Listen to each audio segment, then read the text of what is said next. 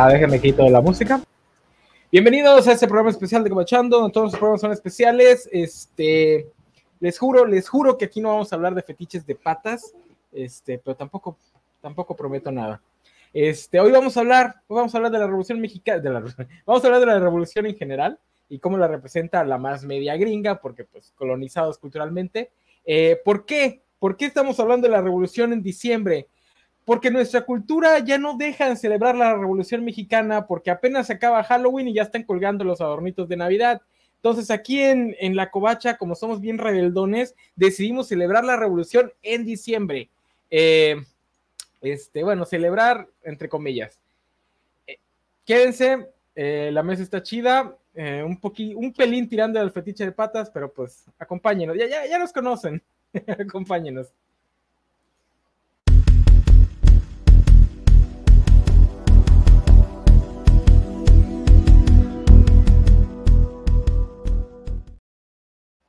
Pues bueno, como les decía, vamos a hablar hoy de la revolución en la más media, cómo la retrata la más media, porque yo tengo opiniones al respecto, opiniones enanas.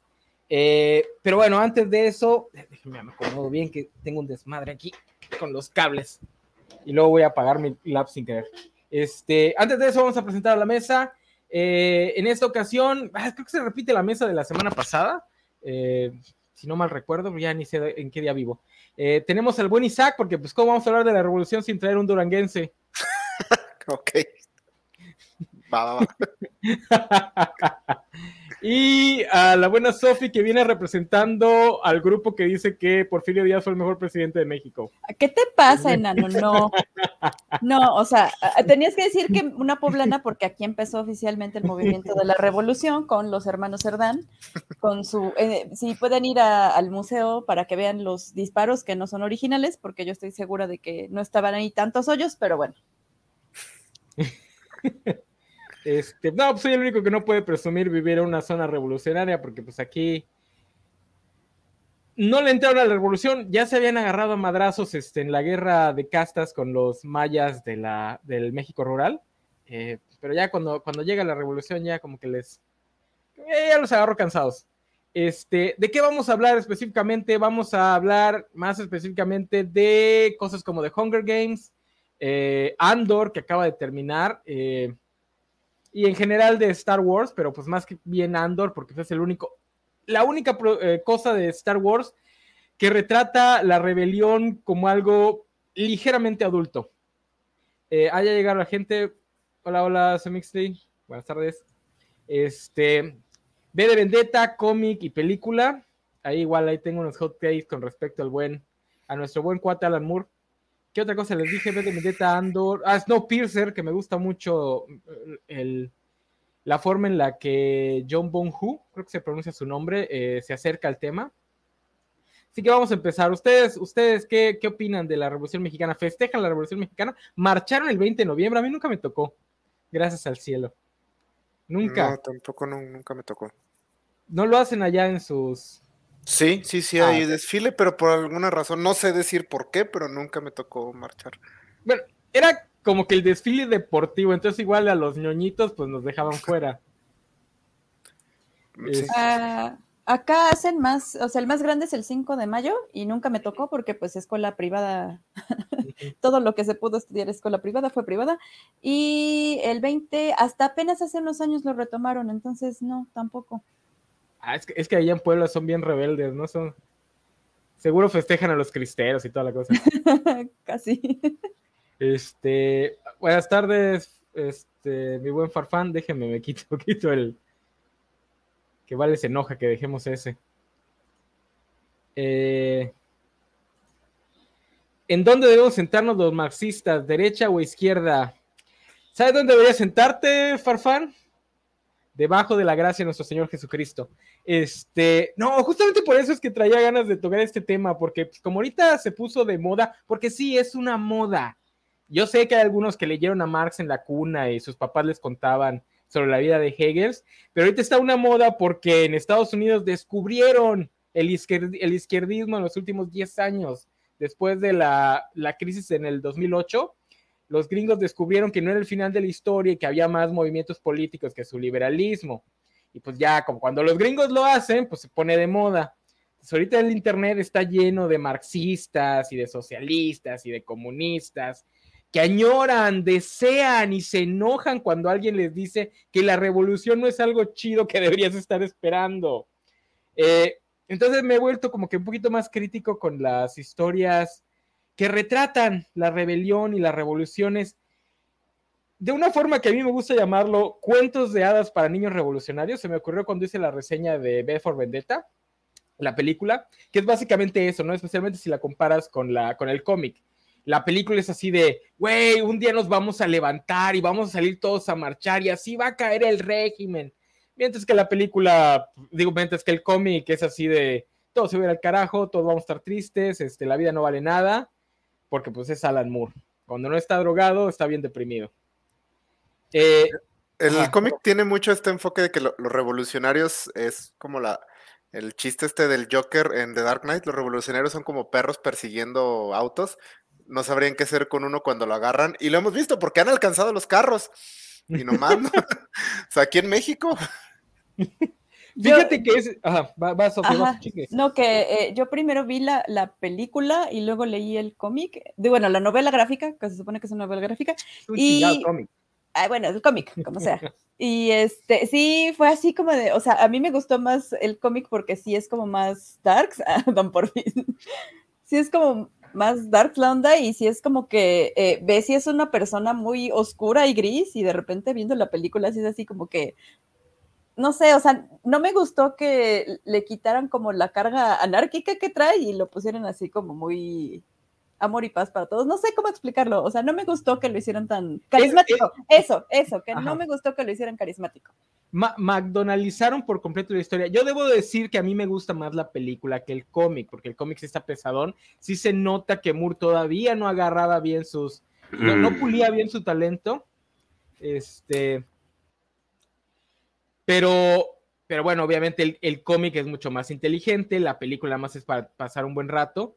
Pero sí, lo McDonaldizan completamente. Lo único que dejan del cómic es la tortura a Ivy porque bueno, son gringos, ellos no ven nada malo con torturar gente, y menos en la época de la era de Bush. O sea, torturar gente era algo que hacías porque había que hacerlo. Pues 24 tuvo, ¿qué? ¿Ocho temporadas? Y básicamente era la mitad de la trama de esa serie, entonces. Este.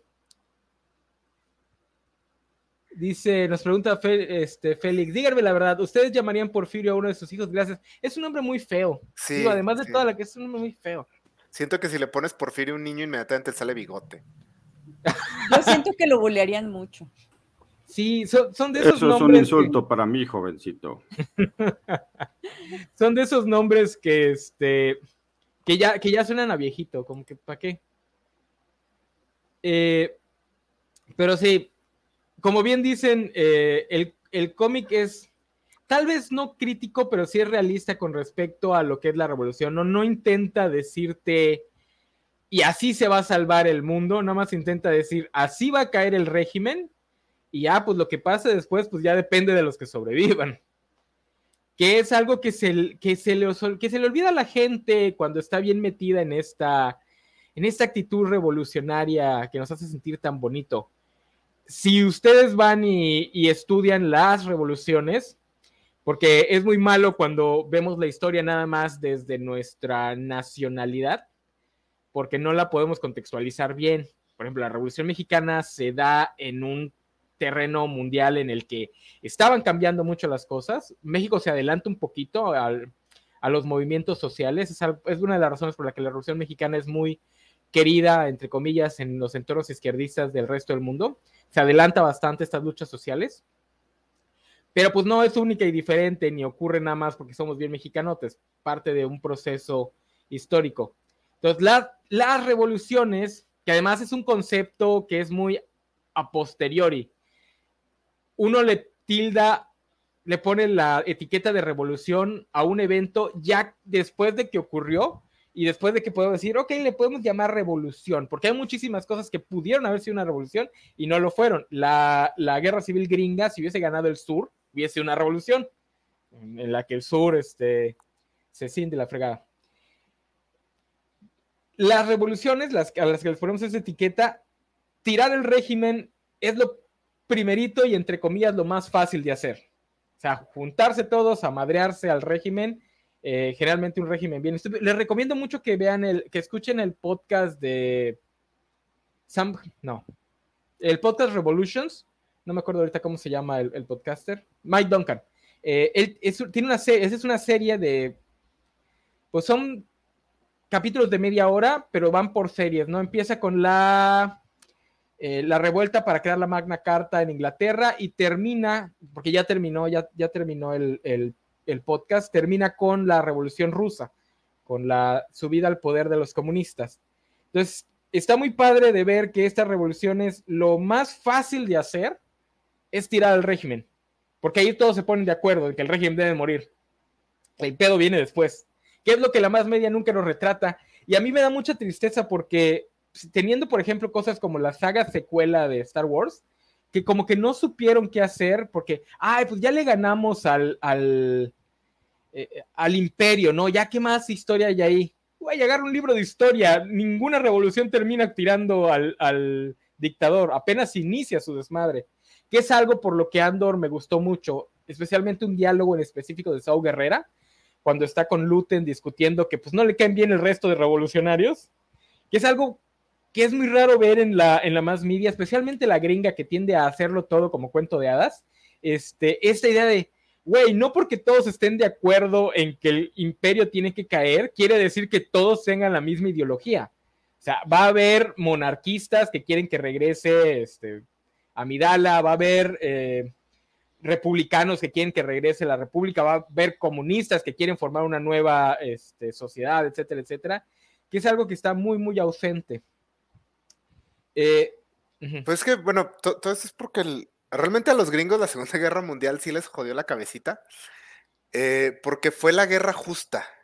E, ese es un problema. O sea, ellos en su mente, bueno, sí era importante detener el avance del fascismo en Europa y Japón y todo eso, pero el haber ganado esta guerra justa contra este imperio del mal los dejó jodiditos y durante 60 años eh, fueron incapaces como de producir eh, o procesar incluso más media que no fuera completamente simple. O sea, los nazis eran tan, tan malos que, que no había ningún como espacio para grises. Claro que lo sabía, sabemos que, fue diferente, fue un asunto mucho más complejo, pero Estados Unidos, sí, toda su, su producción de guerra siempre fue increíblemente simplificada. O sea, estamos hablando del país que sacó una película que se llama El Día de la Independencia acerca de cómo la, segunda guerra de independencia de Estados Unidos va a ser contra aliens. O sea, la, batalla más así básica, bicolor que, se les pudo ocurrir. Sí, y en nada ayuda que le ganaran, entre comillas, al bloque soviético. Entre comillas, porque los gringos no tiraron el bloque soviético, el bloque soviético se cayó por sí solitos. O sea, un día antes de la caída del muro de Berlín, los la CIA le estaba diciendo al presidente que el bloque soviético estaba súper fuerte, iba a durar otros 15, 20 años sin ningún problema. Y ya después de que cae el muro de Berlín y que se, no, se, descubre que, este Gorbachev no tiene ni idea de cómo mantener unido la Unión Soviética, es que ya se las dan de, uy, ganamos.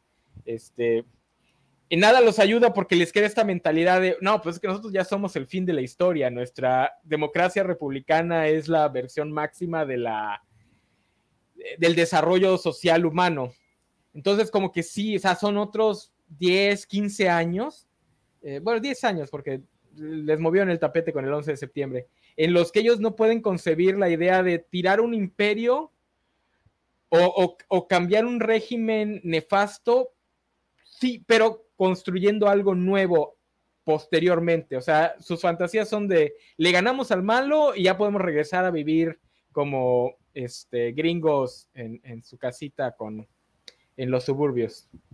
Que es algo que les está pasando mucho en Medio Oriente, ¿no? O sea que obviamente sabemos ahora, o sea, ya todo el mundo sabe que tiene que ver con los recursos, pero sí es mucho con que se supone que les venden mucho a su población con que van a llegar a, a ser pueblos libertadores, que ahora afortunadamente con las redes sociales creo que eso ya funciona como que cada vez menos, y, pero que sí es eso, ¿no? Que se salen de Afganistán y regresa el talibán y otra vez estamos viendo pues cosas muy feas de derechos humanos y etcétera, etcétera, pues porque pues, se salen, porque ya no es negocio para ellos y ya no hay cambio, pues regresan a lo mismo. Sí. Sí, es que además son como... Ajá, creo que es una de las cosas interesantes que la secuela de Star Wars ahí como que anduvo jugueteando, este, sobre todo en los cómics de Podameron, esta idea de que justamente derrotan al imperio, pero el imperio existía por algo, o sea, había personas, o era una maquinaria gigante, entonces eh, es como metafórico como el resurgimiento de estos grupos como ISIS y eso allá en, Oriente Medio, que sí llegan, derrotan al emperador del mal, en el, el que elija en el momento el gobierno gringo, pero en cuanto se retiran, si no estableces una nueva estructura, estos grupos de talibanes y todo inmediatamente vuelven a salir. Entonces, eso creo que era interesante en las secuelas de Star Wars, la idea de que el, fascismo como ideología sobrevive, sobrevive tanto que ahorita en Europa hay movimientos fascistas bastante fuertes. Tenemos ahorita una guerra en Europa entre dos, entre dos naciones que le tiran duro al fascismo y los dos se están acusando de ser, el otro son los fascistas.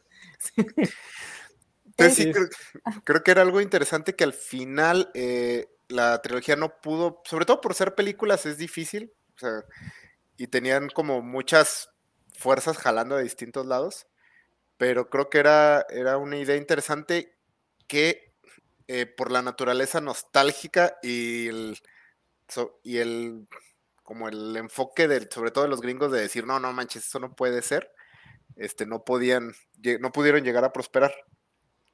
Que esperemos, Ajá, dale, Sofía. Este, también parte del, del problema de, la, de, las secuelas es que creo que no tenían como muy claro a quién le estaban hablando. O sea, no mm. terminaron de ponerse de acuerdo si le estaban hablando a las nuevas generaciones a las que querían como atrapar con Star Wars de nuevo o eh, la gente que ya creció, que es algo que hace bien Andor. O sea, yo no le pondría, o sea, sí, sí he visto Rogue One con mi hija, pero por ejemplo no la pondría a ver Andor porque pues siento que ya tiene un tono como que más oscuro. Aunque me gusta mucho que sí tiene como esta parte de decirte que eh, las revoluciones no son todas así como en en los primeros de Star Wars, que pues son así como que los buenitos, como que los mal y los malos, sino que aquí ya puedes ver que incluso dentro de los buenos hay gente que se está ensuciando las manos, ¿no? Que, ya lo mostraban desde Rogue One, es algo que me gustó mucho de Andor. En Rogue One inicia con Andor matando a uno de sus compañeros revolucionarios porque necesitaban deshacerse de él. Y, en, y, Andor inicia igual. Y en Rogue One es la primera vez que vemos un enfrentamiento entre el Imperio y rebeldes donde hay civiles huyendo por su vida. Eso nunca lo vimos en, ninguna película de Star Wars, lo vimos. Esa es la, primera vez.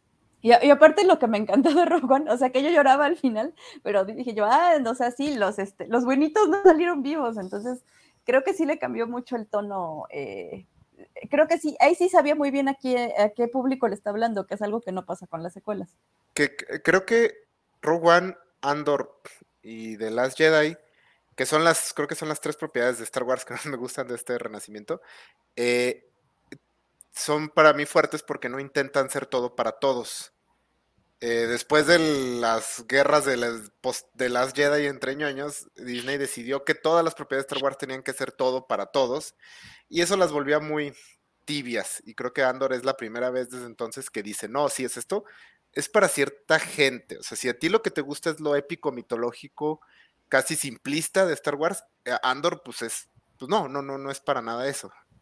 Creo que lo mencionas, creo que de las pocas cosas que sí me gustan de The Last Jedi es que rompe con esta idea de que la familia elegida, porque cuando pasan que el niñito este que está en los establos puede como que usar la fuerza, o sea, eso sí me gustó, que rompieron como que con la figura de los eh, Skywalker. Skywalker.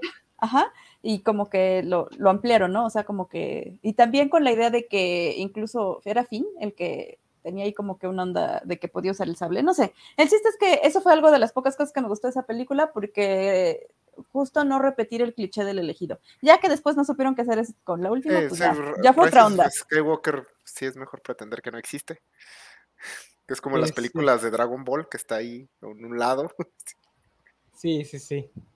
Sí, eh, no, el problema no es tanto que no supieran a qué público le querían hablar, sino que no saben qué historia quieren contar. Porque volviendo a Alan Moore, Alan Moore tiene un librito, un cómic que se llama On Right.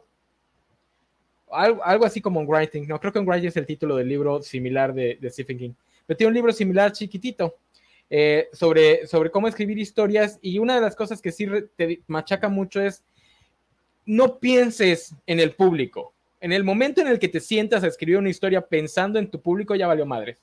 ¿Por qué? Porque nunca vas a poder, digo, tal vez si tuvieras la maquinaria de Disney para hacer encuestas, investigaciones, tal vez podrías, pero generalmente no vas a poder crear en tu mente al consumidor promedio. Entonces es más fácil qué historia quieres contar o qué historia quieres que exista porque a ti te gustaría verla. Eh, y eso es lo que tiene Andor, eso es lo que tiene Rod One y eso es lo que tiene The Last Jedi. Que se nota que son historias que querían contar la gente que estaba detrás de ellos.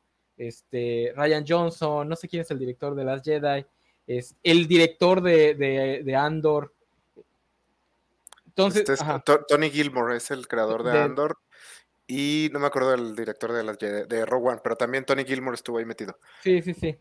Sí, de hecho, Rise of Skywalker nos mostró lo que pasa cuando intentas hacer una película para dejar, para que les guste a todos, usualmente dejas más o menos igual de insatisfechos a todos.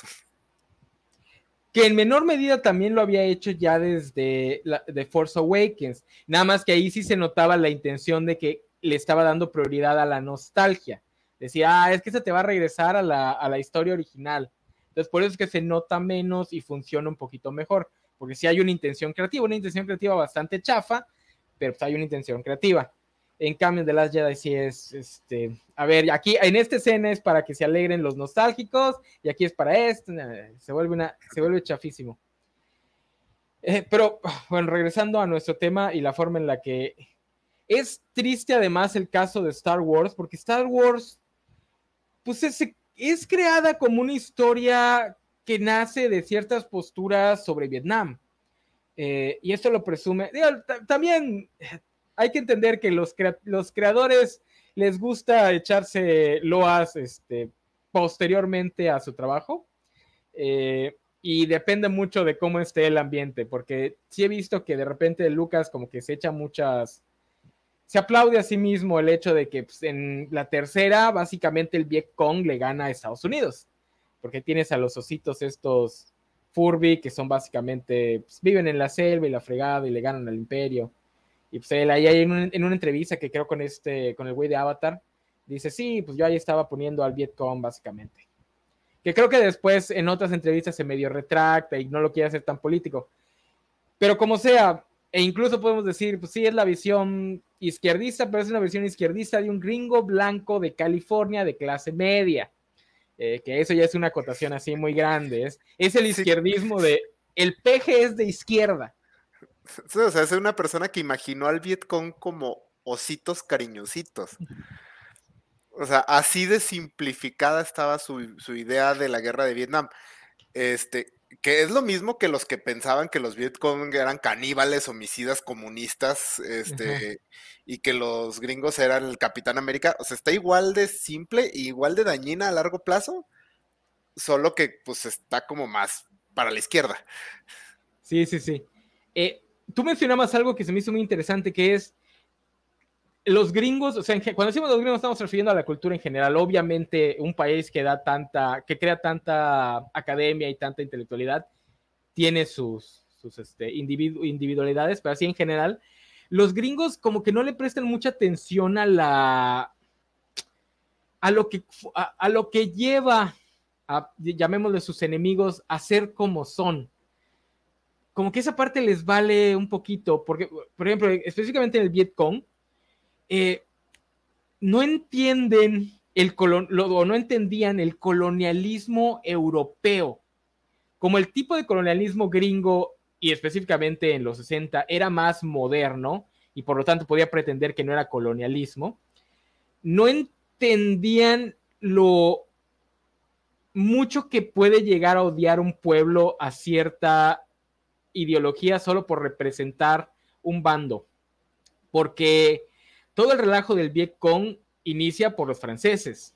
O sea, el colonialismo francés es uno, era uno, eh, pues sigue siendo uno de los más crueles que existe y por eso es que genera estas reacciones, pues, porque el Vietcong era agresivísimo, que como bien dices, los gringos o son de un extremo o son del otro. Porque de repente sí te quieren pintar que el Vietcong, Stalin, este, Mao, no, realmente eran súper buenas personas, idealistas, y todo lo malo es campaña negra. De... No, no, no, eran unos hijos de puta, porque son, son los monstruos que crea el sistema. Este, el líder del Vietcong, de hecho, estudió en Francia, eh, que es algo bastante curioso. Este tipo, cuando el revolucionario se educa dentro de la, de, la pues, capital del imperio, tiende a ser mucho más agresivo. O sea, esos son los revolucionarios que sí dicen, voy a quemar absolutamente todo y ya de las cenizas vemos qué se hace. Cuando el revolucionario sale de las periferias es un poquito más buena ondita decir, ok, el sistema está feo, pero no vamos a destruirlo todo, vamos a dejar algunas cositas en pie. Eh, y eso es algo que los gringos como que no les cabe, o sea, como no entienden que hay razones por las que las cosas funcionan así. Como bien decías, les pasa en Medio Oriente, o sea, no entienden que cosas como el talibán o cosas como ISIS están tomando una función social porque no existen las otras instituciones que, que las harían, este, pues que harían a estos grupos extremistas irrelevantes. O sea, no tienes, son países que están muy tribalizados, o sea, son países que, en el caso de Afganistán creo que no, pero el resto de Medio Oriente, pues básicamente llegó a Europa y dijo, aquí están sus fronteras, cada uno es un país, y les valió madres que hay países que la mitad de su población es de un grupo étnico, la mitad de, de la población es de otro grupo étnico. Por ejemplo, en el caso de los kurdos, que están divididos como en cuatro países, y son una de las sociedades que más se quieren independizar. Eh, esos no lo entienden y eso es lo que los lleva a tener esta mentalidad tan blanco y negro que pues refleja su más media. Por eso a mí Andor me gustó mucho, o sea, se nota que hay, no sé qué tan involucrado estuvo Diego Luna, pero toda la trama de que sea un revolucionario que no quería ser revolucionario y que fuera un criminal más que nada, se me hace que está medio aderezado con la historia de Pancho Villa. Porque Pancho Villa ahorita lo vemos como uno de los grandes revolucionarios, pero realmente era un guerrillero o sea, él lo que a él le gustaba era el, ser mercenario, ser una semimilicia, eh, pues, matar gente. La parte ideológica de repente, cuando tenía alguien como, como este... Ay, güey, el güey del aeropuerto, ¿cómo se llama? ¿Madero? No, no, no, no, no, el de Felipe Ángeles. Mm. Cuando tenía a Felipe Ángeles ahí junto con él, pues sí, era bastante ideológico y respetaba a Madero y la fregada. Cuando Felipe Ángeles se fue a Estados Unidos y lo dejó solo es cuando volvió a ser, este, pues nada más matar por matar y la fregada. Y no sé, yo vi en Andor un poquito esa, esa, ese dejo de, pues no todos los revolucionarios son idealistas. Que he visto que aquí en México ha habido, bueno, una corriente, ya tiene varios años, de, o sea, bueno, el procesar las cosas como algo no, no bueno o malo es complicado y he visto mucho la, idea esta de que no, la revolución estuvo mal porque antes de eso eh, México era potencia mundial y tenía un crecimiento encabronado y todo. Sí, cierto, pero todo ese crecimiento estaba montado arriba de un chingo de miseria humana. Entonces, este sí, los revolucionarios fueron un montón de desmadrosos, varios eran criminales que se aprovecharon del movimiento para poder seguir haciendo desmadre ahora con una causa. Eh, sí, nuevamente derrotaron el régimen, no supieron qué hacer y básicamente permitieron que Victoriano Huerta, que era básicamente un supervillano, fuera presidente que como año y medio ese güey.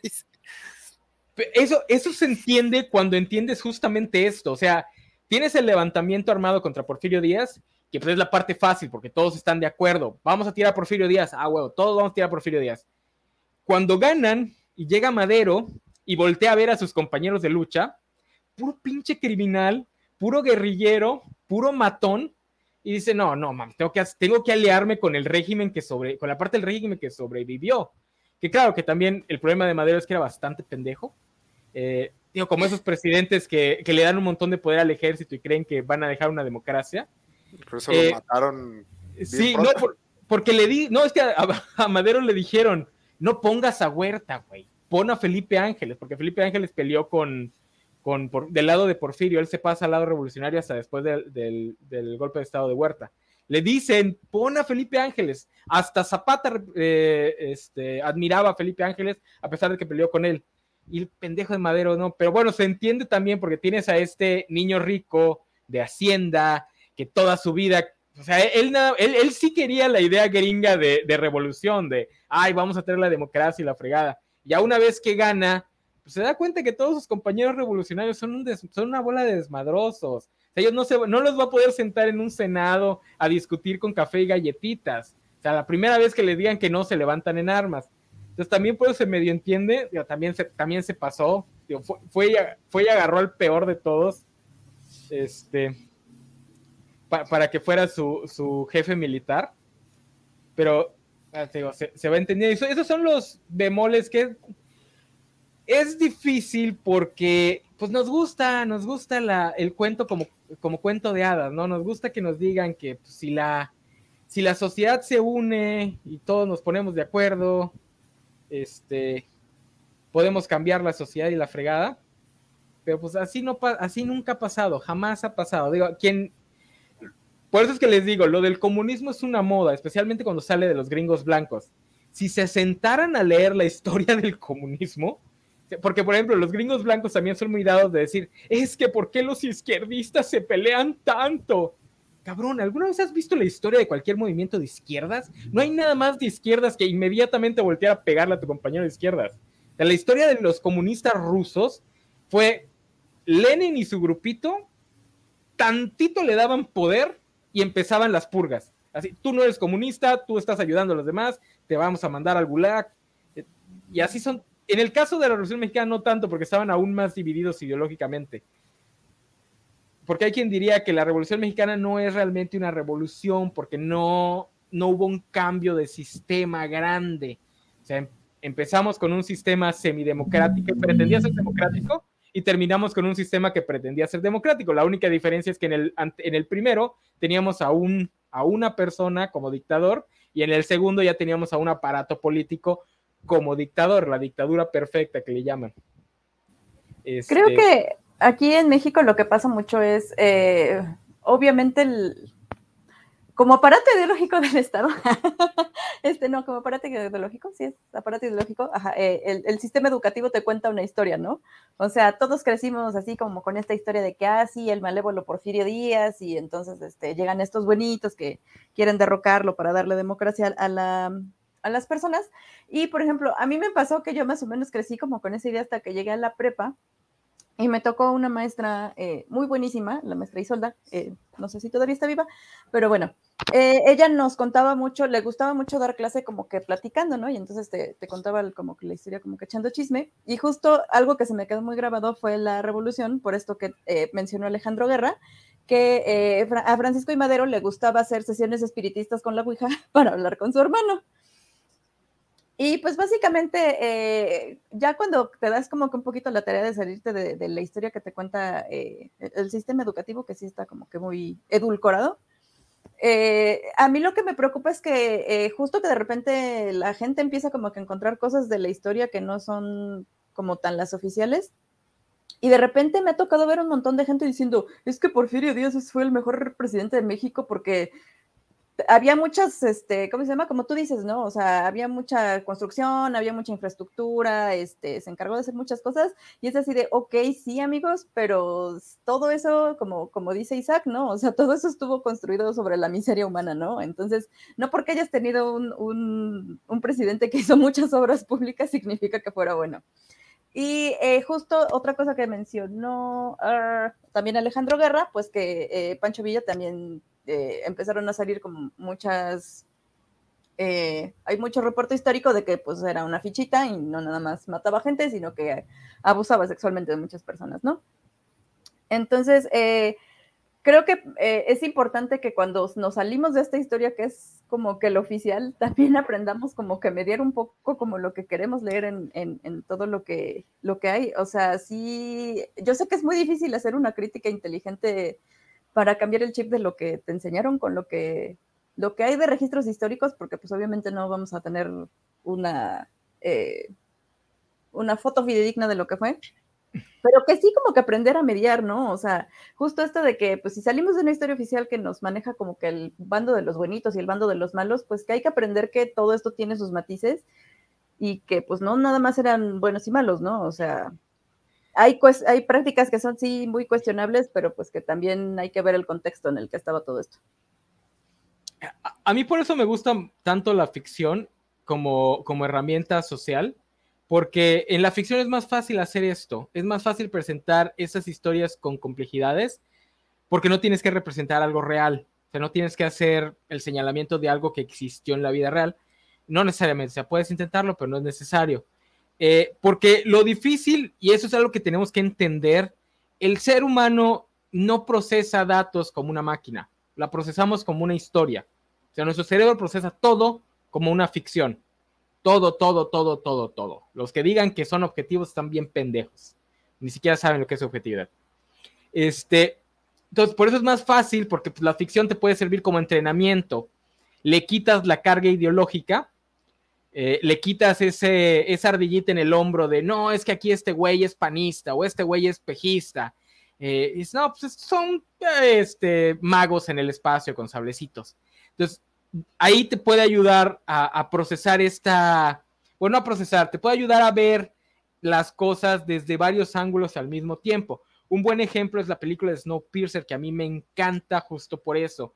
Es una de las películas que te muestra lo, no solo lo feo, sino lo hipócrita que, la que una revolución, un levantamiento armado puede llegar a ser, sin caer en el extremo, porque eso es algo que The Hunger Games no lo hace, pero de repente podría parecer que lo hace. Yo por eso le tengo miedo a la película que va a salir, porque el autor es muy buena para quedarse en la mera línea sin pasar al otro lado.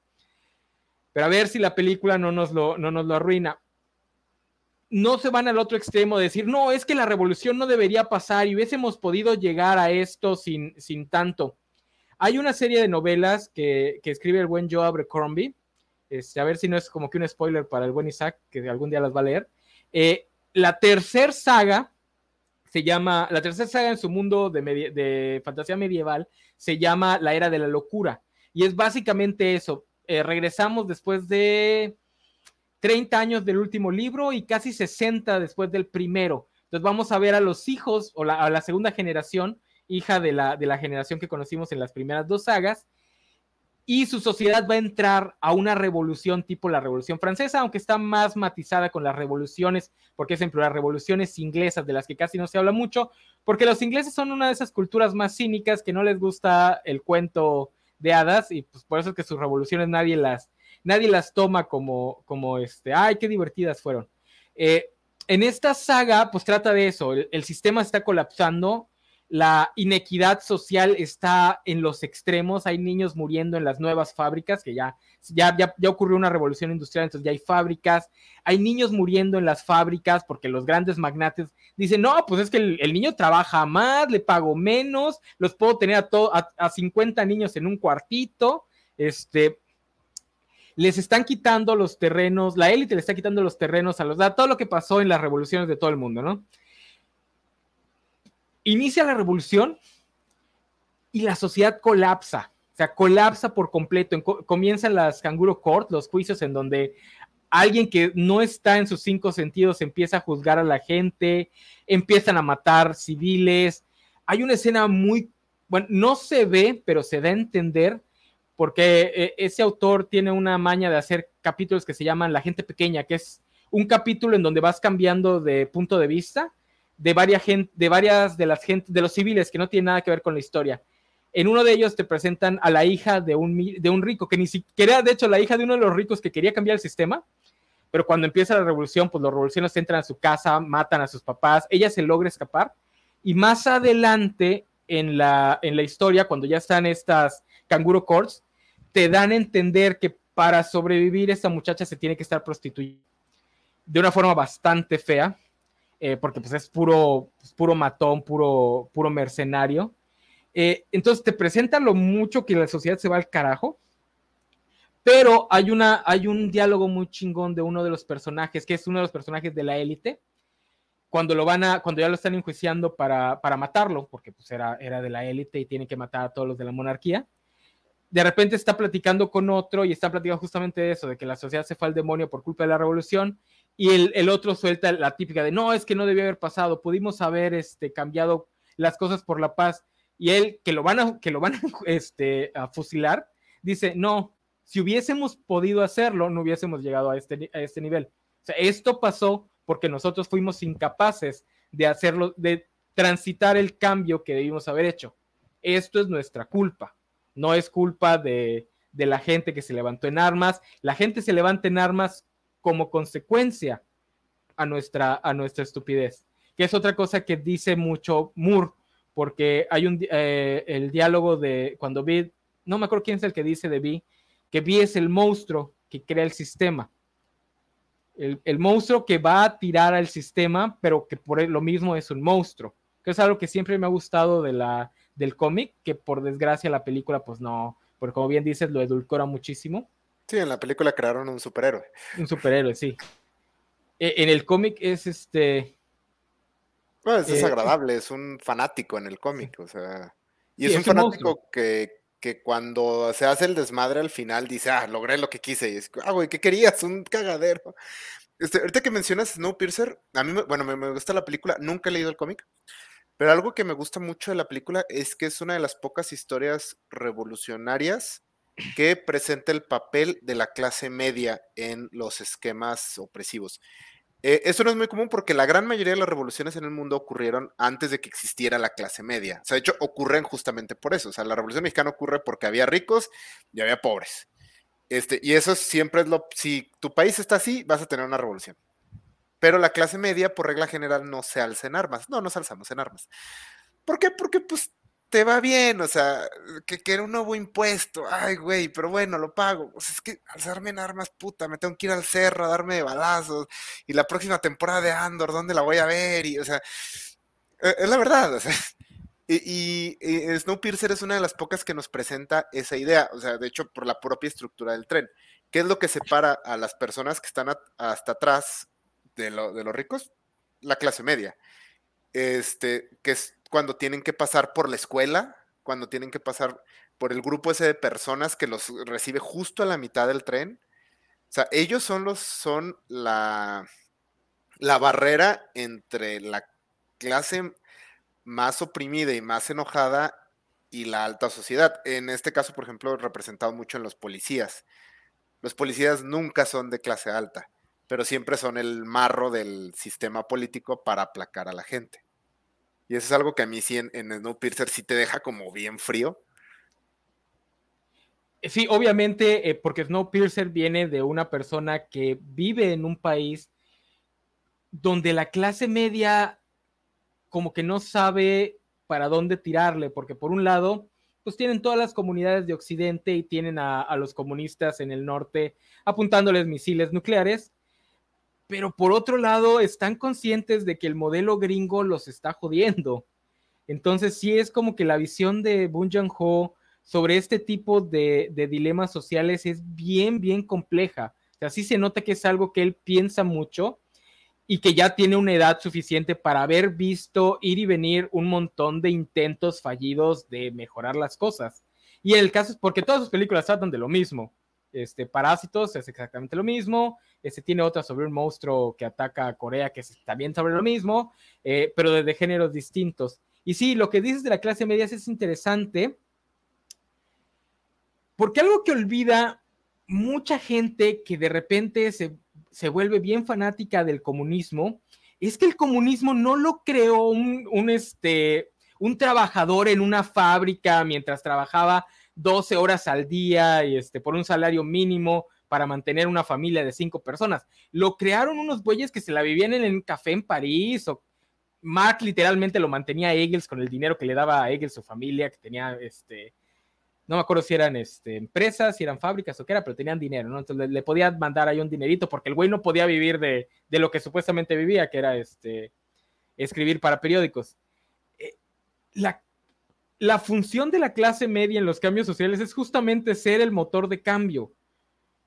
Porque bueno, también depende de cómo definamos clase media, porque en el caso de México se podría decir, se podría argumentar que Madero era clase media porque los ricos del norte eran ricos, pero no tenían poder político, nada más tenían dinero, que es exactamente lo mismo que le pasa a la burguesía en Europa cuando pasan del sistema feudal al sistema moderno tenían más dinero que los, que los monarcas, pero no tenían poder.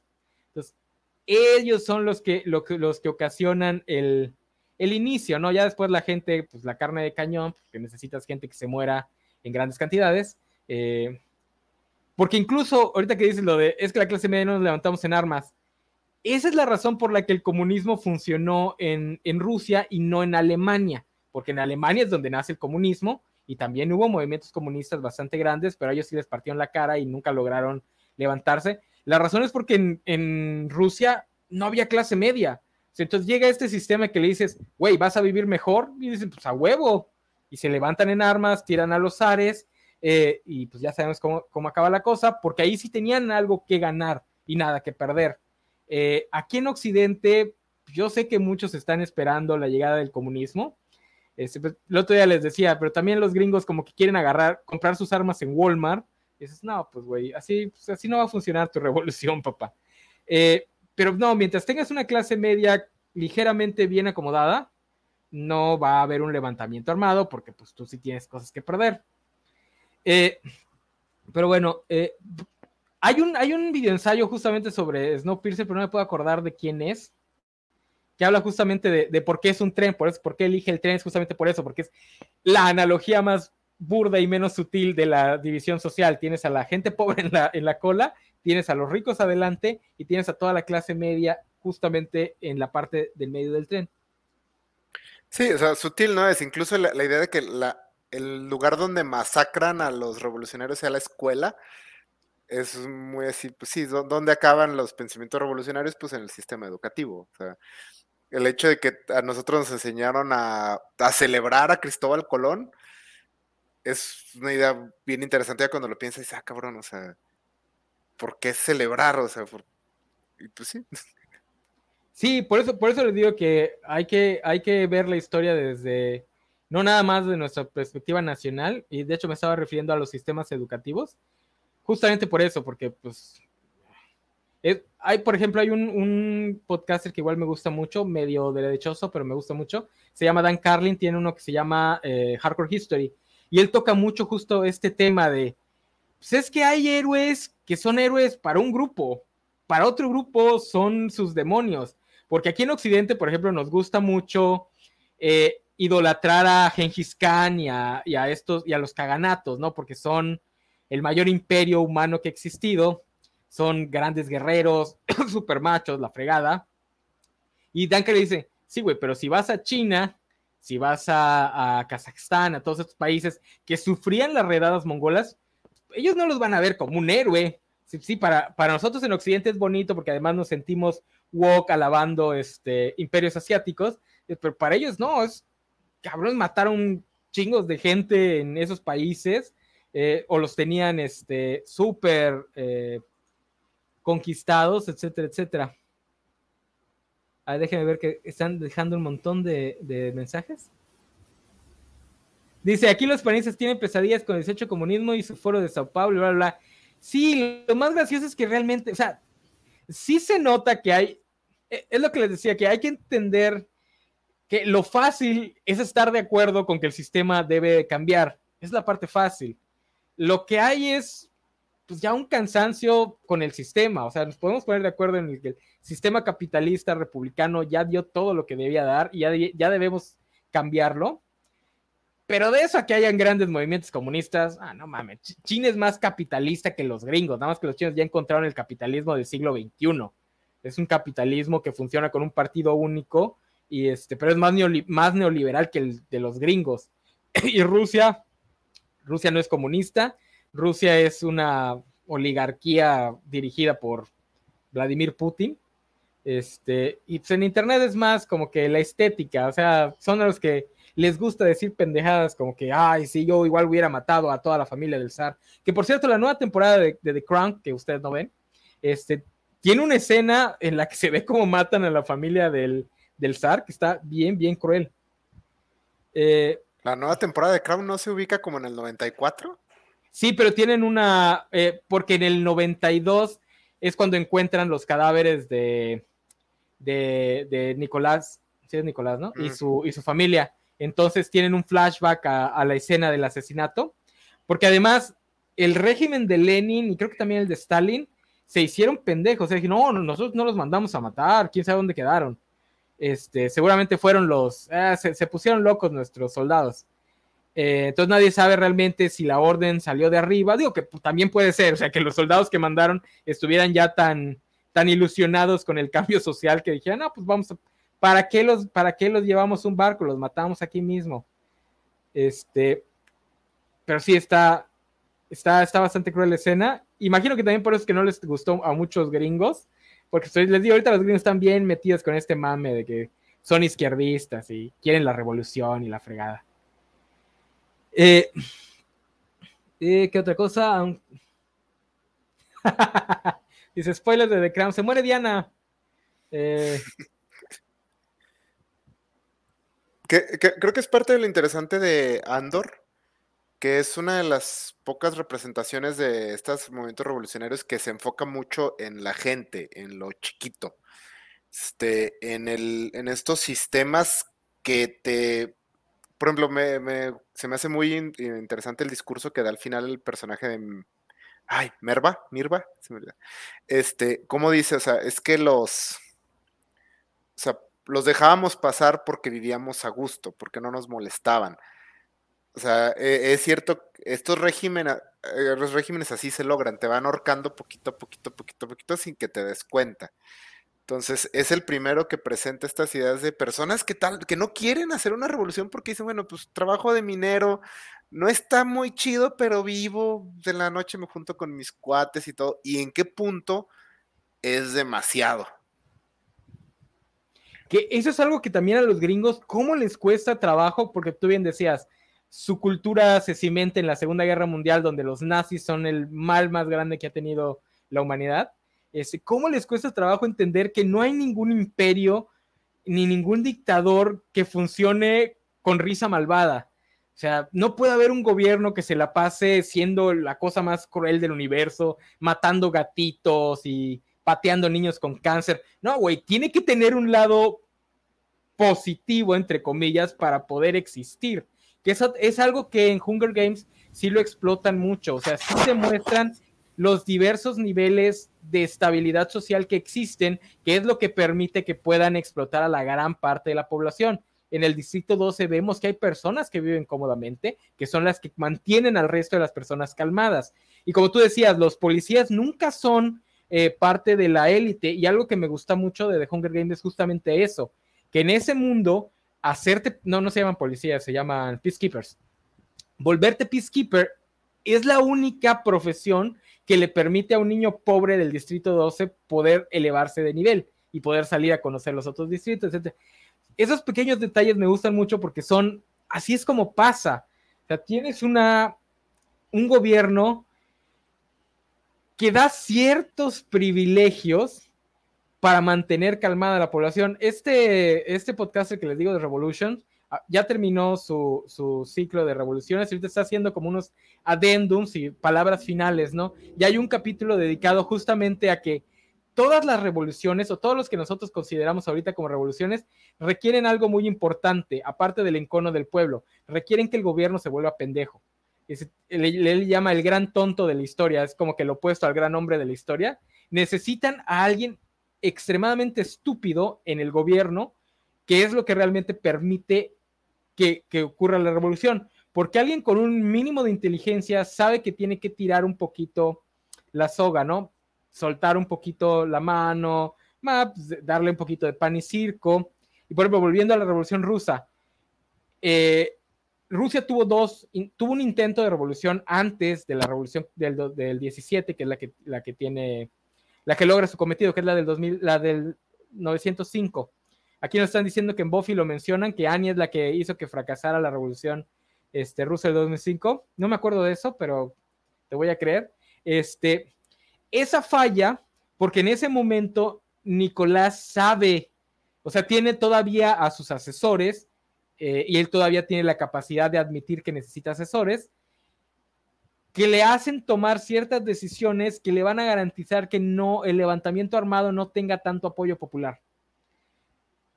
La revolución del 17 ocurre porque en ese momento Nicolás ya no tenía nadie que le dijera no.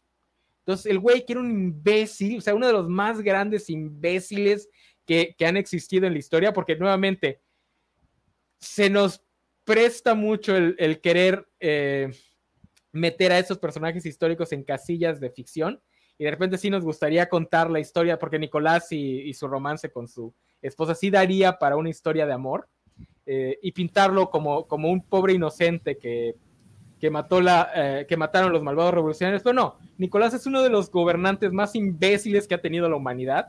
O sea, está en el top 5. Todo lo que podría hacer mal, ¿qué va a hacer? Eso ya lo hizo la película de Anastasia. Eso que te iba a decir, me estás diciendo que el papá de Anastasia era malvado, güey. sí. No, y la revolución la provocó un mago malo. Ah, sí. Esa familia, digo, sí, porque, digo, también, ahí las inocentes realmente eran las niñas, ¿no? Porque todavía Zarevich puede decir, iba a ser el siguiente zar, este, me podrías convencer de que lo mate. ya saben que yo no tengo ningún problema con la violencia contra los niños, este, pero las, las hijas eran las únicas que podrían ser como que inocentes. El resto de la familia eran la caricatura de la élite, o sea, er, eran básicamente la, élite de Panem. Todo lo que podían hacer mal lo hacían mal. Y todo. Hay una, eh, una de las pocas cosas que sí, que, sí tiene bemoles, es una masacre que ocurre por... La gente se pone pendeja en una, en una manifestación y, hay una estampida y muere gente. Le dicen al zar, güey, tienes que ir al funeral porque pues, ah, murió gente inocente, quieren, que vea, quieren ver a Susar llorando y la fregada. Y él dice, no, yo ya tengo una cita con no sé qué diplomático y no la voy a cancelar por eso. Y dices, güey, estás bien pendejo. Eh, y eso es algo que la más media gringa rara vez, muy rara vez, este, plantea. Por eso a mí sí me gustó mucho el, libro de Canción de Serpientes y Paga los Cantores. Porque eh, eh, es que los, gringos eran los dos extremos cuando dijeron, vamos a hacer una precuela sobre Snow, dije, verga, a ver si no lo quiere pintar así como, no, realmente él tenía razón y este, y nada más estaba malentendido, o él era el héroe de su propia historia. Y no, el libro te lo pinta como es, uno de los seres más crueles, eh, mezquinos que existe, pero te lo contextualiza muy padre. O sea, no es que él sea un villano porque, ah, este, ama la maldad y odia la bondad y se enoja porque Lenor Valerio se fue a vivir feliz a esos. No, no. Él es así porque su contexto estuvo hecho para que solo alguien como él pudiera salir. Ya, este, ya lo leíste, ¿verdad, Sofi? Sí, eh, de hecho yo te dije que lo leyeras. Ah, este, eh, justo que una cosa de lo que dices que te preocupaba un poco lo de la, que te preocupa un poco la película, justo es eso, porque eh, las, ah, las películas de Hunger Games le quitan mucho de la cuestión política a los libros. Los libros son preciosos, a mí me gustan muchísimo más. O sea, también me gustan las películas, no tengo quejas con las películas, pero los libros sí tienen mucho este componente de que veas a la gente. Voy a tener que pagar porque este, ¿cómo se llama? Van a pasar unas sirenas, pero ahorita regreso. Ok, ok. Este, bueno, siguiendo lo que decía Sofi, eh, sí, el componente político en las, en las novelas está muy, muy, muy eh, bien hecho. Incluso en cosas que la propia autora se nota que no quería tocar porque pues no eran su cancha, como el racismo. Eh, digo, hay un, hay un distrito donde básicamente, que es básicamente la zona de Alabama, que está mayoritariamente poblado por personas negras, que es uno de los distritos que la pasa peor. Eh, pero también está, y, es lo que la, novela precuela nos muestra un poquito más, porque como ya lo podemos ver todo desde el Capitolio, pues entendemos el sistema en el que se crea alguien como Snow, que eso también es muy importante, porque también esta idea de que, ah, es que es el villano, y si una vez que venzamos al villano, ya todo va a ser eh, felicidad y sonrisas. No, no, esta gente es producto de un sistema y mientras el sistema sigue existiendo, ellos van a seguir existiendo. Puedes tirar a uno y, tal vez puedas ganar un poquito de tiempo, pero al final va a regresar otro y alguien igual, ¿Qué es lo que les está pasando a los gringos con el, bueno, a los gringos y a los europeos con el fascismo. Se ahora va a ser... ¿Qué pasó? Ahora va a ser una malévola mujer. ¿O Kanye West? Sí, este, mm, ya ahora sí, ya vuelvo. Eh, que eh, justo cuando tienen este, eh, es, eh, está ya casando, si no mal recuerdo, y pasan personas que se supone que dice que van al distrito 13, que se supone que ya no existe. Y eh, también toda esta eh, narrativa que tiene cuando se los vuelve a encontrar en el Capitolio y ya son Avox, así se llaman. Y como que le cae la onda. Eh, creo que, insisto, esta no la pasaron. Y también cuando, o sea, sí ves que los distritos en los que empiezan son eh, donde se supone que se murió Ru, pero no te ponen tanto como que es que sean los distritos que están como más oprimidos, sino que te dan a entender que es por lo que pasó con, la niña. Y eso sí se entiende más en las novelas. Y también en esto de, eh, de, la balada de los pájaros y las serpientes, que también hay una parte eh, que es totalmente en el distrito 12, sí se ve mucho eso, ¿no? O sea, exactamente esto que estás comentando. O sea, sí hay personas que viven mejor dentro del distrito 12 y eh, precisamente cuando se mete Snow a, la onda esto de los, de los Peacekeepers, también le da otra visión, ¿no? Entonces, eh, sí es como que, eh, sí es como estar viendo qué tanto van a mantener eso en la película. yo espero que este que no lo rebajen tanto, obviamente le van a dar como que más luz a la parte del romance, pero pues esperemos que ahí se quede. y esto que también me gusta mucho de Hunger Games, que creo que fue una de las eh, de los ejemplos más interesantes, bueno, que a mí me gustó este, leerlo, o sea, estoy segura que va a haber muchos más, pero que como en un, en un producto que digamos fue mainstream, donde te dicen esto, ¿no? O sea, no porque quites a un güey malvado, quien venga va a ser una persona buena y bondadosa, ¿no? Porque, este, no me acuerdo cómo se llama la, la presidenta. Coin. Coin, ajá porque Coin también es una hija de su madre, ¿no? Y a final de cuentas, este, y que eso es otra cosa que tampoco pasa en las películas, que eh, te dicen que en el Distrito 13 las cosas también estaban muy controladas, o sea, ellos también los tenían súper controlados por lo mismo de que no tenían provisiones, etcétera, etcétera, etcétera, ¿no? Entonces, eh, a mí me gusta mucho que dentro de un producto como que tan popular está de que otra señora dispuesta a matar niños, pero ahora de los ricos, ¿no? Sí, pues es que ah, se ocupan monstruos para pelear con monstruos. O sea, por ejemplo, en el Stalin era, era mafioso antes de unirse a la revolución de Marx. Y fue uno de los elementos más valiosos de Marx porque pues, es, una persona que sabe, o sea, al ser un criminal, sabe cómo darle la vuelta al sistema, cómo socavarlo, o sea, sabe de violencia, qué es lo que necesitas, y es también la triste realidad de las revoluciones, que son eventos sangrientos y desagradables, donde prospera la gente con las cualidades, no las mejores cualidades. No solo la capacidad de la violencia, eh, Stalin era, eh, porque no, no le caía bien a nadie, era de esas personas que la odiabas nada más por verlo, aunque estaba guapetón el, muchacho de Georgia. Eh, su carrera criminal le sirvió mucho a los revolucionarios porque les generaba dinero. O sea, él podía ir a robar bancos, secuestrar gente y le, inyectaba dinero al movimiento así a morir. Por eso es que también sube muy rápido en, el escalafón. Porque es otra cosa que es que les digo, bueno, es que yo igual sigo a muchos izquierdistas en, mi Twitter y, de repente los veo así como que niñitos queriendo este, hablar de política en la mesa de los adultos, eh, de repente la visión que tienen los gringos de la revolución es, güey, ¿y de dónde chingados vas a sacar el dinero? Y me molesta más cuando lo, imitan este, gente de México, porque, güey, si ocurre un levantamiento armado, ¿quién carajos crees tú que va a ser el primer grupo social en ganar poder? O sea, si quitas al gobierno y, se crea un vacío de poder, ¿quién crees tú que va a subir enseguida, de forma meteórica, al poder social?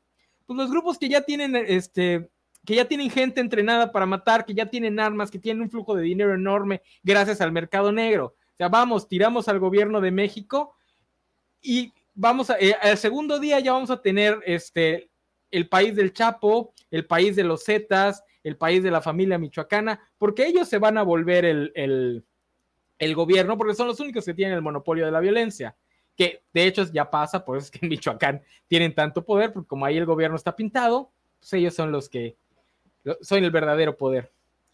Que eso es algo que sí, de plano nunca hemos visto en la, en la más media gringa. A los gringos sí, como que no les gusta mucho de hablar de este lado negativo de los héroes, Porque pues, una persona que va a ir a matar a otra gente por muy buenas razones que tenga para irlas a matar, pues como que no va a ser una persona con la que después te vas a poder sentar a platicar y a tomar té y galletitas. O sea, necesita cierto nivel de sociopatía para poder dirigir a un grupo de mercenarios y este, pues, por muy, por muy buenas razones ideológicas que tengas. De eh, Hunger Games medio lo toca. ¿Qué pasó, Isaac? Que es, creo que lo, épico del discurso que da Luther en Andor, que él dice, o sea, sacrifico todo para ver un amanecer o sea, para crear un amanecer que no voy a ver, algo así dice. O sea, porque él sabe que él, él, es este sociópata que está manipulando grupos y en la serie lo vimos sacrificar a 30, 40 personas por salvar a una fuente de información más útil. Y, y está interesante ese, o sea, y él sabe que está demasiado bañado de sangre como para algún día recibir una medalla. Sí, sí, sí. Que eso es lo, ya desde Rogue One estaba ahí, ver ese lado de la de la revolución, eh, que como dicen, no, no van a recibir una medalla porque ellos son el lado feo que nadie quiere recordar. Alguien en internet hacía el chiste de, ay, entonces quiere decir que la, revolución al final la, la, ganan estos guerrilleros y estos terroristas, y pues al final nada más llega el niño rico, hijo de papi, y se cuelga la medalla. Y yo le respondí, pues como pasa en muchas revoluciones, güey, o sea, así es, ya que, ya que tuviste el, el baño de sangre, el que viene a poner orden, pues es el güey que ya, ya tiene nexos con la élite y que puede volver a construir el, pues la cúpula gubernamental. Los hijos del segundo al mando del emperador.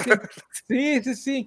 Por eso es que es tan triste que la, la, saga, la secuela, no haya sabido cómo, pues cómo plantear este, este nuevo villano. O sea, ahí es donde se nota que los gringos no tienen una historia revolucionaria de la cual beber, y pues obviamente los gringos no estudian la historia de nadie más.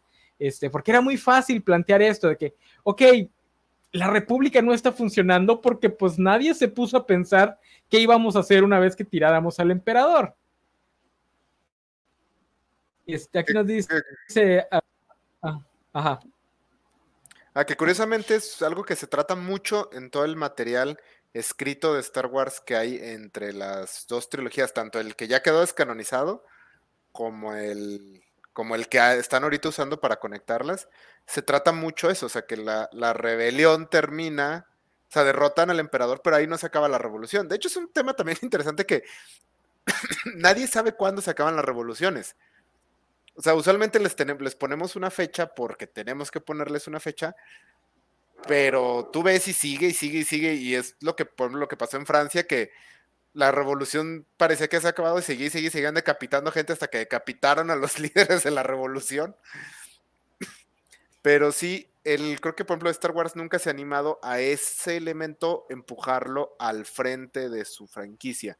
Siempre está ahí en los libros, en los cómics, que es lo que la gente no pela mucho, para ser honesto. Sí, por eso es que lo pueden hacer. O sea, si, fueran más populares no podrían.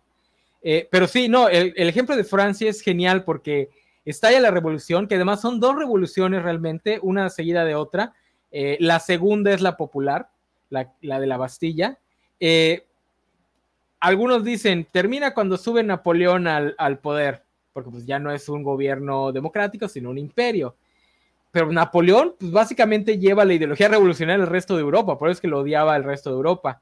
Eh, y después viene, regresa a la monarquía, y luego viene otra revolución, y luego regresa a la monarquía, luego viene otra revolución, que creo que ahí ya vamos en la Tercera República, luego vienen las guerras mundiales y luego viene la Quinta República. Entonces, realmente la Revolución Francesa vendría terminando para, por ahí de 1950 con la Quinta República, que es la república que tienen actualmente. Ya no ha habido ningún otro cambio. Ahí terminó. En el caso de México, ese es más, ese sí lo sabemos, es más cercano a nosotros. ¿Cuándo termina la revolución? Pues cuando sacan a calles, creo que es ahorita el, el consenso, ¿no? cuando Lázaro Cárdenas este, termine el maximato, porque antes de eso es muy difícil ponerle final. O sea, termina, definitivamente no termina cuando tiran a Porfirio, porque se siguen dando de madrazos unos 10 años más.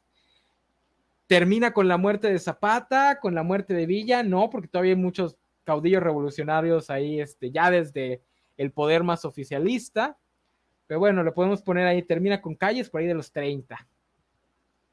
Y así todas, y hay algunas revoluciones muy interesantes, como por ejemplo la de Haití, que es una revolución que funciona porque se independizan logran crear su país, pero el resto del mundo les empieza a meter la pata así de la forma más cruel.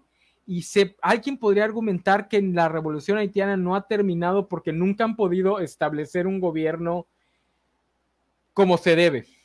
Es una revolución que quedó inconclusa porque pues ya tenías a los gringos por ahí, a los ingleses, los franceses que son unos hijos de perra, por eso me encantó tanto el madrazo gratuito que les avienta Wakanda Forever.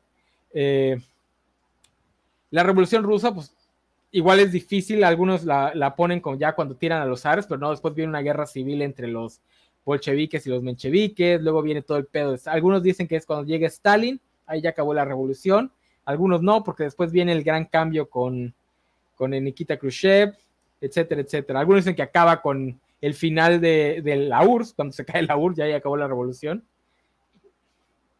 Dice aquí este, el buen Alejandro Guerra, no la revolución termina cuando Huerta funda el PNR el PRI. Algunos lo ponen así porque pues el, cuando ya termina la lucha armada y empieza a generarse esa estructura institucional. Pero ahí tienes todavía el maximato de, calles por ahí bien metidito, todavía son son este, presidentes militares, generales, etcétera, etcétera. Entonces, algunos prefieren llegar hasta Cárdenas, porque después de Cárdenas es cuando viene el milagro mexicano. La serie de presidentes que vienen después, a esos que les gusta decir que Porfirio fue el mejor presidente porque hubo, pues porque había este, mucha tecnología e inversión en la fregada, mejor estudiense el milagro mexicano. Toda la modernidad de México descansa en esos que serán 10 años eh, sí, más o menos, 15, 10, 15, 10 años de, presidencias priistas en los que por fin pudieron ya no preocuparse por mantener quietos a todos los caudillos, sino pues empezar a cosechar los beneficios del cambio social, empezar a hacer cosas este, que modernizaran el país. Y de ahí descansa toda nuestra, nuestra modernidad. Sin esos años del milagro mexicano, seríamos un país muy distinto. Que aquí es tan interesante que por eso mucha de la representación de guerras revolucionarias en, la más media, este, todas concluyen en una comuna hippie. O sea, sabemos que al colapsar un sistema de poder, tienes que crear otro sistema de poder. Si no, pues Mad Max. Este, entonces, y ese sistema de poder tiene que tener reglas, tiene que tener leyes, tiene que tener policías, tiene que, o sea, tiene que haber gente que, que nuevamente vas a tener clases sociales, va a ser... Entonces, todas las representaciones usualmente acaban en una comuna hippie, donde todos son felices, no hay reglas, pero todo está bien, porque ya el emperador del mal está, está eh, fue despojado de su puesto, porque es, pues es el sueño guajiro que todos tenemos de cuando derroquemos al gran sistema opresor que nos tiene aquí destruidos. Dice Spider Games que por qué estás en contra de los hippies, Isaac. Porque apestan. Sí, porque dicen que quieren cambiar al mundo, pero en realidad solo quieren fumar marihuana y no bañarse. no, no, digo, no sé si te ha tocado, si lo dices por experiencia, pero escuchar las pláticas de los hippies marihuanos y está así de, güey, una vez sí me paré a decirles, güey, nada de lo que están platicando aquí le importa a la gente que está allá afuera.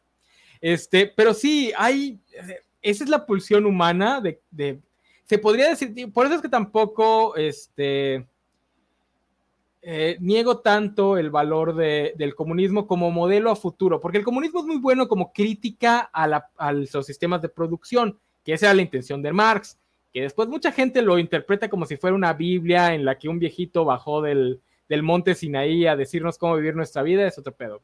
Marx lo que estaba haciendo era una crítica al sistema, por ahí medio dijo algunas ideas que le gustaría, este, que el mundo, perdón, que piensa que el mundo va a avanzar hacia, eh, que también estoy de acuerdo con eso, que es justamente esta idea, ¿no? Como que la humanidad tiene esta pulsión de, pues vamos a vivir en una comuna donde no haya clases sociales, donde las reglas sean este, implementadas por consenso comunal, donde no requiramos una estructura de poder que, que, para hacer una estructura de poder necesita tener monopolio de fuerza, este, ese es como que el deseo humano, o sea, todas las ideologías le tiran a eso. O sea, ustedes escuchen a los, porque acabo de aventar un libro de ensayos de libertarianismo, eh, la cosa más eh, cómica que, he escuchado, que he leído en mi vida.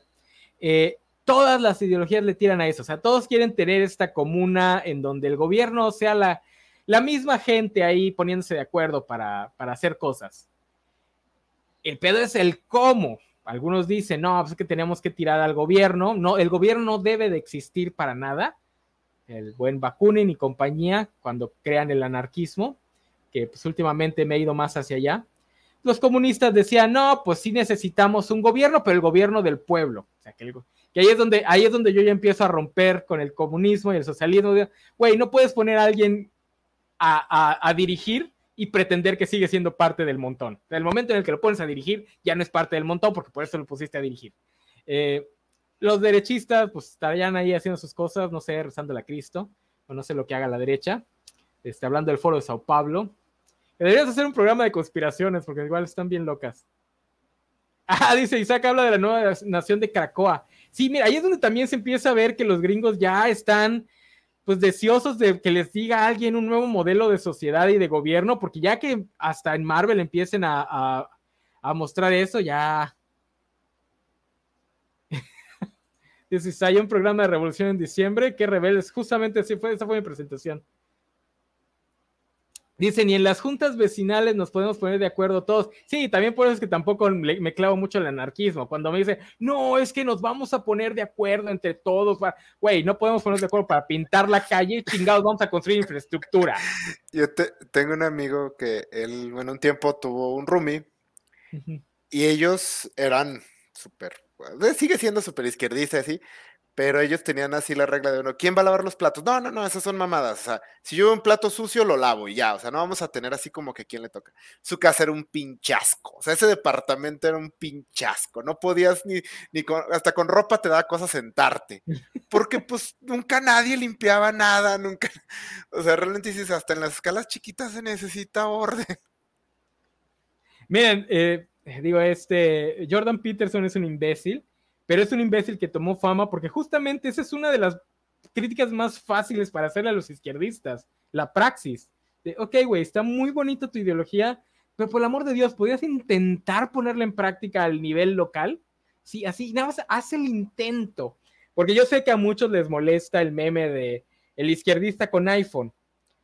Pues no, es que todos vivimos en una sociedad y no. Sí, güey, pero podías comprar, de mínimo puedes intentar comprar un Huawei, es chino pretende que es comunista. Por eso chingados te vas con el símbolo del capitalismo. O sea, tu praxis es tan inexistente que ni eso puedes hacer. O sea, ni siquiera puedes decir, pues no voy a comprar de esta empresa, voy a comprar de otra empresa que es de otro lado. No, no, ni eso puede hacer. Y pues por eso es que Jordan Peterson pues la pegó tanto porque dice, güey, pues tiendan su cama, antes de, antes de empezar a querer cambiar el mundo, laven su, laven su ropa, laven sus platos, planchen su camisa, aunque yo, yo soy en contra del planchado, la ropa no debería plancharse nunca. Te apoyo, enano. Este dice, las revoluciones son como el meme de te engañé, yo soy el malo. No, Mr. Max, ese, es el, otro problema. El problema es que tenemos que entender que las revoluciones nacen de un montón de voluntades distintas. Por ejemplo, aquí en México también se nos da mucho decir, no, es que al final todos se traicionaron. No, nadie se traicionó todos tenían este, planes completamente distintos. Cuando todos estaban de acuerdo en la única cosa en la que todos estaban de acuerdo, que era tirar a Porfirio Díaz, pues sí, todos se pusieron de acuerdo. Pero una vez que ya no tenían ese punto de inflexión, cada quien tenía su propio plan y nadie nunca le mintió al otro. Diciendo, bueno, Huerta sí, Carranza un poquito también, este, pero la mayoría, ellos tenían su propio plan y siempre lo dijeron. Por ejemplo, Zapata, que a mí Zapata como figura histórica no, me cae muy bien porque era costumbrista, o sea, él quería regresar, él quería que los pueblos regresaran al sistema anterior al porfiriato, este, pero Zapata siempre lo dijo, o sea, él estaba luchando por su pueblo, y si a él no le, no le cumplían sus cosas, los iba a mandar a chingar a su madre, que fue lo que hizo, cuando Madero no le cumple sus cosas, lo manda a chingar a su madre como se lo prometió. Este, Villa, Villa que no tenía un plan, entonces nunca traicionó a nadie porque Villa nunca tuvo un plan. él decía, voy a matar gente y aquí quien se me ponga enfrente es mi enemigo. Este, Carranza y los demás, pues e, ellos eran institucionalistas, ellos nunca quisieron estar del lado de los, de los desmugrosos, desastrosos, se aliaron cuando les convenía, pero siempre quedó claro que nunca los iban a apoyar en sus este, planes personales. Dice, planchar ropa es de moral burguesa, al diablo con eso. De moral hamburguesa. Estoy seguro que en algún momento tenía su utilidad. en algún momento tenía su utilidad para echar la ropa. Ahorita no se me ocurre qué pudo haber sido, pero ahorita ya no tiene ninguna utilidad. Especialmente nosotros que usamos camisa y mezclilla. Estas madres se, se planchan con el uso. Otra cosa que, ahorita que me acuerdo de, Andor y de los sistemas opresivos, Andor vino a, recalcarnos que el infierno no es una prisión, un calabozo, es una maquila. Eso a mí me encantó, porque también es, o sea, Andor es muy preciso en que la opresión no depende de si la persona oprimida es moralmente correcta o es inocente o no, porque Andor es un criminal. Y eso lo dejan claro desde el principio. Es un criminal. Entonces, la opresión del imperio no es inmoral, no porque Andor no la merezca, porque en cualquier otra circunstancia diría, no, pues lo merecía. Digo, no lo metieron a la cárcel por el crimen que cometió, pero técnicamente se merecía esa condena. Y además, al pintarte esta prisión toda limpia, cómoda, este, digo, porque muchos gringos sí se fueron con la finta de, güey, no, así deberían ser las prisiones en el mundo real. dices, güey, te están pintando un infierno en vida. O sea, no porque esté limpio quiere decir que no sea malo. Eso para mí fue una de las cosas que también fue muy, muy chingona. O sea, la. Porque tampoco es como que estuvieran trabajando con material peligroso. En ningún momento se ve que alguien pierde un brazo simplemente es la tortura psicológica, más que física, es psicológica. Porque pues, no podían pisar el piso después de una hora porque se morían. Etcétera, etcétera. No, y, realmente, bueno, si han trabajado en una maquila, se parece mucho a estar en una maquila. O sea, la, meta del día es, es algo que, existe. Obviamente no los electrocutan, pero la meta, la, competencia entre los distintos este, eh, celdas de trabajo y todo eso, es increíblemente real, solo pues obviamente lo potencian a opresión. Y también es interesante que el punto donde se le alzan en armas es cuando se dan cuenta que no hay esperanza. O sea, nuevamente es el fracaso del sistema. O sea, mientras te dicen, no, güey, tú aguanta, 100 días, no es tanto. En 100 días te sales y inicias tu vida. En cuanto se dan cuenta, no hay esperanza, la gente sin esperanza es muy peligrosa. Sí, Sí, eso también está muy chido, que, que, que te muestran, eh, no solo la maquila, eh, muchos sistemas en nuestra sociedad funcionan así. Eh, no es que el trabajo sea denigrante, no es que el trabajo sea extremadamente, en el caso de algunos de Andor sí, pero no es que sea tan, que requiera tanto un esfuerzo físico, porque desde la modernidad es muy fácil caer en esa falsa dicotomía de, güey, ¿por qué te quejas si trabajas en una oficina con con aire acondicionado, en una computadora, también le da mucho a los izquierdistas eh, comunistas, ese no es un verdadero trabajo, ustedes no son verdadera No, no, no, güey. Tienes que ensuciarte las manos, eso es trabajo. No, no, güey, el problema es ese trabajo monótono con estas metas que para ti personalmente no son ningún logro, nada más es para que tú las cumplas porque si no te va peor.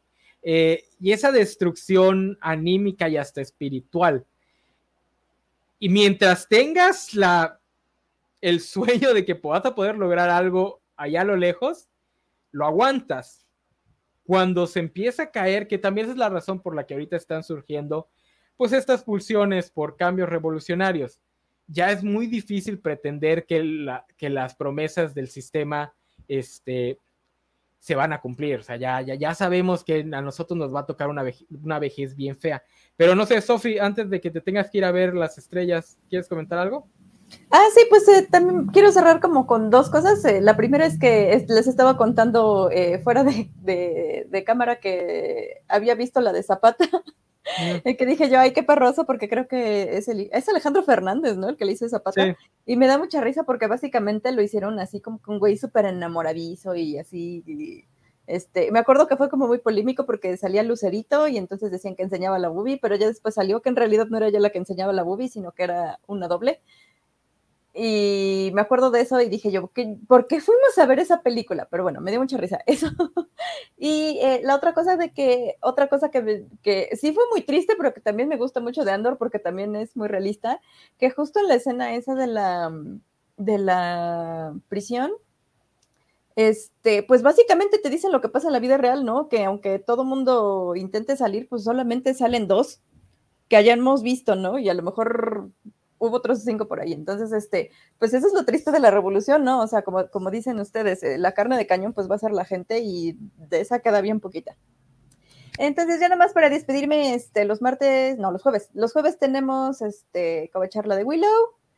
Y vamos a, ajá, vamos a tener un programa navideña con las covachas, pero no me acuerdo qué día es. Entonces, esténse pendientes de mm. las eh, redes covachas para saber cuándo es y a qué hora. Eh, Ok. Nos vemos, que se va a ver las estrellas. Aquí nos dicen, las prisiones deberían ser como las de, no, mi buen Max, ese es el punto de la historia de Andor. Una prisión es una prisión, por muy cómoda que esté. Que ahorita eh, que, menciona Sofi lo de la Andor, también otra cosa que tiene interesante es que el escape de la prisión, eh, pues sí, se ve muy chido, muy épico y todo, pero pues no sabemos quién.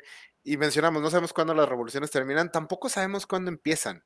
O sea, a la más media nos gusta mucho representar este momento donde, ah, se enciende la chispa, todo el mundo sale a las calles con sus el, instrumento de cocina X con el que le vas a pegar al, opresor y todo, y ahí inicia la lucha justa. Este, y no es así, son pequeñas explosiones, pequeños hartazgos de población, porque incluso el momento final de Andor, donde vemos que se alzan en este pueblito Ferrix, ese no es el inicio de la rebelión. De hecho, es una, básicamente es una revuelta civil que fue oprimida con extrema violencia, porque por primera vez en la historia de Star Wars vemos a los Stormtroopers atinarle a algo, y esas civiles, tristemente, pero. Entonces también es interesante que es algo que nunca vemos. Siempre, eh, o ya empezó la revolución, ya está reunido el equipo de héroes que vamos a seguir, o es este momento específico donde es, eso lo vemos en vez de venganza. Sí, sí, sí. Este momento está bien chingón, está súper bien construido, es cursi de madre, es fantasía pura. Sí, sí, sí. Y que después, eh, pues la realidad nos lo ha demostrado de formas muy duras, porque si te acuerdas, los que se acuerdan de la película, se supone que el punto álgico es cuando la policía mata a un niño, una niña. Y pues ya vimos que la sociedad aguanta muchísimas muertes infantiles sin levantarse, especialmente la gringa. Eh, no, sí, ese, este podcast que te digo, Revoluciones, también trata de eso, porque cuando él lo empieza, él es, él estudió historia, este, pero cuando él lo empieza, pues lo empieza como un buen gringo, ¿no? Pensando que va a haber una narrativa bien fácil de seguir. Y lo primero que se da cuenta es que no, es que no, no sé dónde empezar. Eh, digo, puedo, puede copiar algunos libros de historia y decir, ah, empezó aquí. Pero él sabe que otros libros de historia dicen, no, empezó acá. Y casi todas las revoluciones son así. Por ejemplo, la francesa decimos, no, pues la toma de la Bastilla. Pero la toma de la Bastilla no se hubiese podido dar si no hubiese existido ya una estructura de rebelión previa que le permite a la gente este, pues ponerse de acuerdo, específicamente a las mujeres, este, ponerse de acuerdo e ir a la Bastilla. O sea, sin, e, sin eso previo no hubiese, no se hubiese dado ese granito. En el caso de México, pues sí hay como que el, plan de, San Luis y cosas así, pero ya había, ya existía, ya había ahí una pre-revolución con los Flores Magón, este, no creo quién, quién otros eran, ya, ya estaban ahí intentando, e incluso dentro del sistema, ya había gente que le estaba diciendo a don Porfirio, ya bájese, y como don Porfirio estaba de necio, ya estaban empezando a susurrar a su espalda de, mm, se me hace que vamos a tener que poner al sobrino, ¿eh? Y como que sabía bien que le pasara algo al viejito. Entonces sí, eso es pero bueno, eso ya, ahí sí ya no, no le exigiría tanto a la más media, porque pues una historia requiere de pues, puntos específicos de inicio y final, entonces sí es como que muy difícil. Sí, o sea, Andor de hecho es la historia de cómo se forma una revolución. Este, también ya lo habíamos visto un poco en Rebels, aunque eh, las caricaturas de Star Wars siempre tienen este problema de que tienen que ser para niños, mientras cuentan una historia de violenta revolución, y el imperio tiene que ser omnipotente, pero incompetente. Y en algún momento los seres van a cometer un crimen de guerra porque están tan deshumanizados los Stormtroopers que matar como 3.000 de ellos de un madrazo no es un problema. Eh, pero sí, sí lo entiendo, pero se me hace curioso lo poco que se ha explorado eso en las narrativas revolucionarias, porque hay muchas, o sea, a los gringos les encanta, o sea, ellos sí se, se siguen viendo como este, la colonia que se separó del gran imperio y prosperó. Ah, sabemos que no fue así. O sea, que no es exactamente cómo pasó. Entonces les encantan las historias de pequeños grupos que, que se levantan contra el sistema y, triunfan. Entonces se me hace curioso que es creo que la, la única que, que recuerdo ahorita que trata eso. O sea, ese y Rebeldes, tío, Rebeldes lo tiene que hacer en un contexto bastante infantil, pero creo que hace bastante buen trabajo con sus limitaciones. Sí, sí, no se me ocurre tampoco otra. Entonces, sí, sí está, o sea, considerando que tuvo que venir Disney a, contarnos esta historia, está raro. Y volviendo un, poco a B de Venganza, creo que la parte más fantasiosa de toda esa secuencia cuando la gente se levanta en armas es que los policías no disparen. Porque... Ah, fíjate que eso sí ha ocurrido, no es, no es muy común, pero sí ha ocurrido que la policía decida no disparar contra los manifestantes y hay por lo menos un caso en donde la policía se pasa al bando contrario. O sea, llegan los manifestantes, dan la orden y la policía dice, no, no, chingas a tu madre, sueltan las armas o se pasan con las armas al otro bando. Ahorita no puedo acordar en cuál de todas es, pero sí, sí ha ocurrido. esa es una de las razones por las que necesitan tener tan bien agarrado al brazo armado, porque es un peligro real. Que, que tu gente, es, que, que la gente en las trincheras decida, ¿sabes qué? Si me voy a morir, me voy a morir por el otro. Sí, porque bueno, ten mucho de eso es que estos sistemas opresivos funcionan como engranajes. Este, que de hecho creo que es algo de lo que, bueno, creo que hemos aplaudido mucho a Andor aquí, cómo nos muestra que todas las personas son parte del engranaje y como ninguno es feliz, todos están eh, igual de atrapados, algunos son más malos que otros, pero todos están igual de atrapados. Y muchas veces esos engranes ya saben qué hacer. A lo mejor no saben por qué o qué les beneficia, pero saben qué hacer.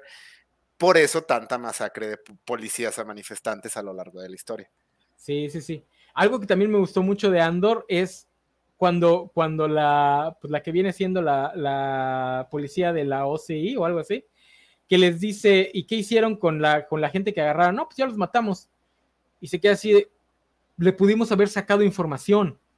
O sea, desperdiciaron una fuente de información irreemplazable. Y el jefe no, no, no, es que teníamos que quitarnos el mal sabor de boca de, de, lo de Aldani, de lo de la prisión será más importante mantener el autoestima del imperio y del emperador que realmente hacer lo que necesitaban hacer para contrarrestar la revolución. Que volvemos a lo que, a lo que te decía que dice este Mike Duncan. Un elemento importante de las revoluciones es justamente que el gobierno empiece a actuar de formas estúpidas. Que a veces, a veces es en forma de excesiva violencia, cuando debería ser lo contrario, a veces, a veces es lo opuesto. No aplasta este, al, momento justo, lo deja existir por miedo, por cobardía, porque no le da la importancia, etcétera, etcétera. Pero hablando justamente de Disney, una de las razones por las que yo no le, yo no espero mucho que la más media me hable de comunismo y de la caída del capitalismo, es porque no sé cómo reaccionaría yo a una historia hecha por Disney que me dé ese mensaje. Como que, como que me, ah, espérate, güey, güey, güey, ¿qué, ¿qué pasó aquí? No, porque, o sea, digo, al final del día es una corporación capitalista. La corporación, La capitalista, sí, es una de las más grandes. Sí, sí sería un elemento extraño. Bueno, de entrada del hecho de que no tenemos el postcapitalismo, o sea, como concepto no sabemos qué sigue. Nuevamente que no sea una comuna hippie, eso es lo que, lo que se nos ha ocurrido. Pero sí, sí tiene esa disonancia incómoda. Es como escuchar Money de Pink Floyd. O sea, que dice, sí, sí, estás criticando mucho el dinero, pero ganaste un chingo de dinero con esta canción, no sé. Aquí nos dicen de lo del Che. Ah, pero es, pero es Gaider, no, lo voy a, no le voy a hacer caso. este, este, no, este, e, el, realmente el hacer dinero no es, digo, hay, algunas versiones extremas de ciertas ideologías, pero no, nadie está peleado con el hacer dinero, están peleados con los modos de producción, la forma en la que se genera. Eh, pero en el caso de Disney, digo, es que puede ser uno muy hipócrita, es decir, soy tan poderoso que pues yo mismo te vendo la ideología que se basa en estar en contra mía. Eh, dos, puede ser un empezar a tantear las aguas de que pues, estas, estas agrupaciones ya se saben supranacionales, o sea, ya saben que ellos no necesitan de un gobierno para existir. Eh, creo que es algo que también deberíamos empezar a discutir, que casi no se discute en el discurso público, una de las cosas que está fallando es el sistema de gobierno nacional. estas agrupaciones territoriales bien delimitaditas ya no funcionan. Eh, digo, la Unión Europea no ha sido el éxito que todos creían, pero está manteniendo más estable su zona que, por ejemplo, los británicos que se salieron de ella y que su mancomunidad se está cayendo pedazos, que los gringos que están todos los días al borde de una segunda guerra, de una segunda guerra civil, que Rusia, que está al Putin se murió de volver a caer en, la, en la, anarquía, eh, mientras que las instituciones que realmente tienen el poder son esas instituciones supranacionales que no dependen de fronteras, que no dependen de, limitaciones geográficas, y esa es la razón por la que a mí el modelo chino eh, me, da, me da un poquito de miedo, porque es el modelo que ha logrado malavariar eso. El gobierno chino, porque desde aquí lo pintan como, uy, es que es, es dictatorial y, tiene todo el poder el buen Xi Jinping con su carita de, Winnie Pooh. No, el modelo chino lo que tiene es que sabe manejar muy bien a, las grandes, a los grandes poderes fácticos que son las empresas internacionales. Ellos se entienden como un jugador más en una mesa. Ellos no son el, el poder, ellos no le pueden decir a Apple qué hacer lo que sí pueden es sentarse con Apple a, pues, a tener una plática, a llegar a un acuerdo. Por eso es que el modelo chino me da tanto miedo, porque yo sí, ahí sí empiezo a vislumbrar el poscapitalismo. Que los gobiernos simplemente doblen las manos y empiezan a decir, ok, señor Disney, usted es técnicamente un país, tiene hasta una flotilla de, barcos con sus cruceros.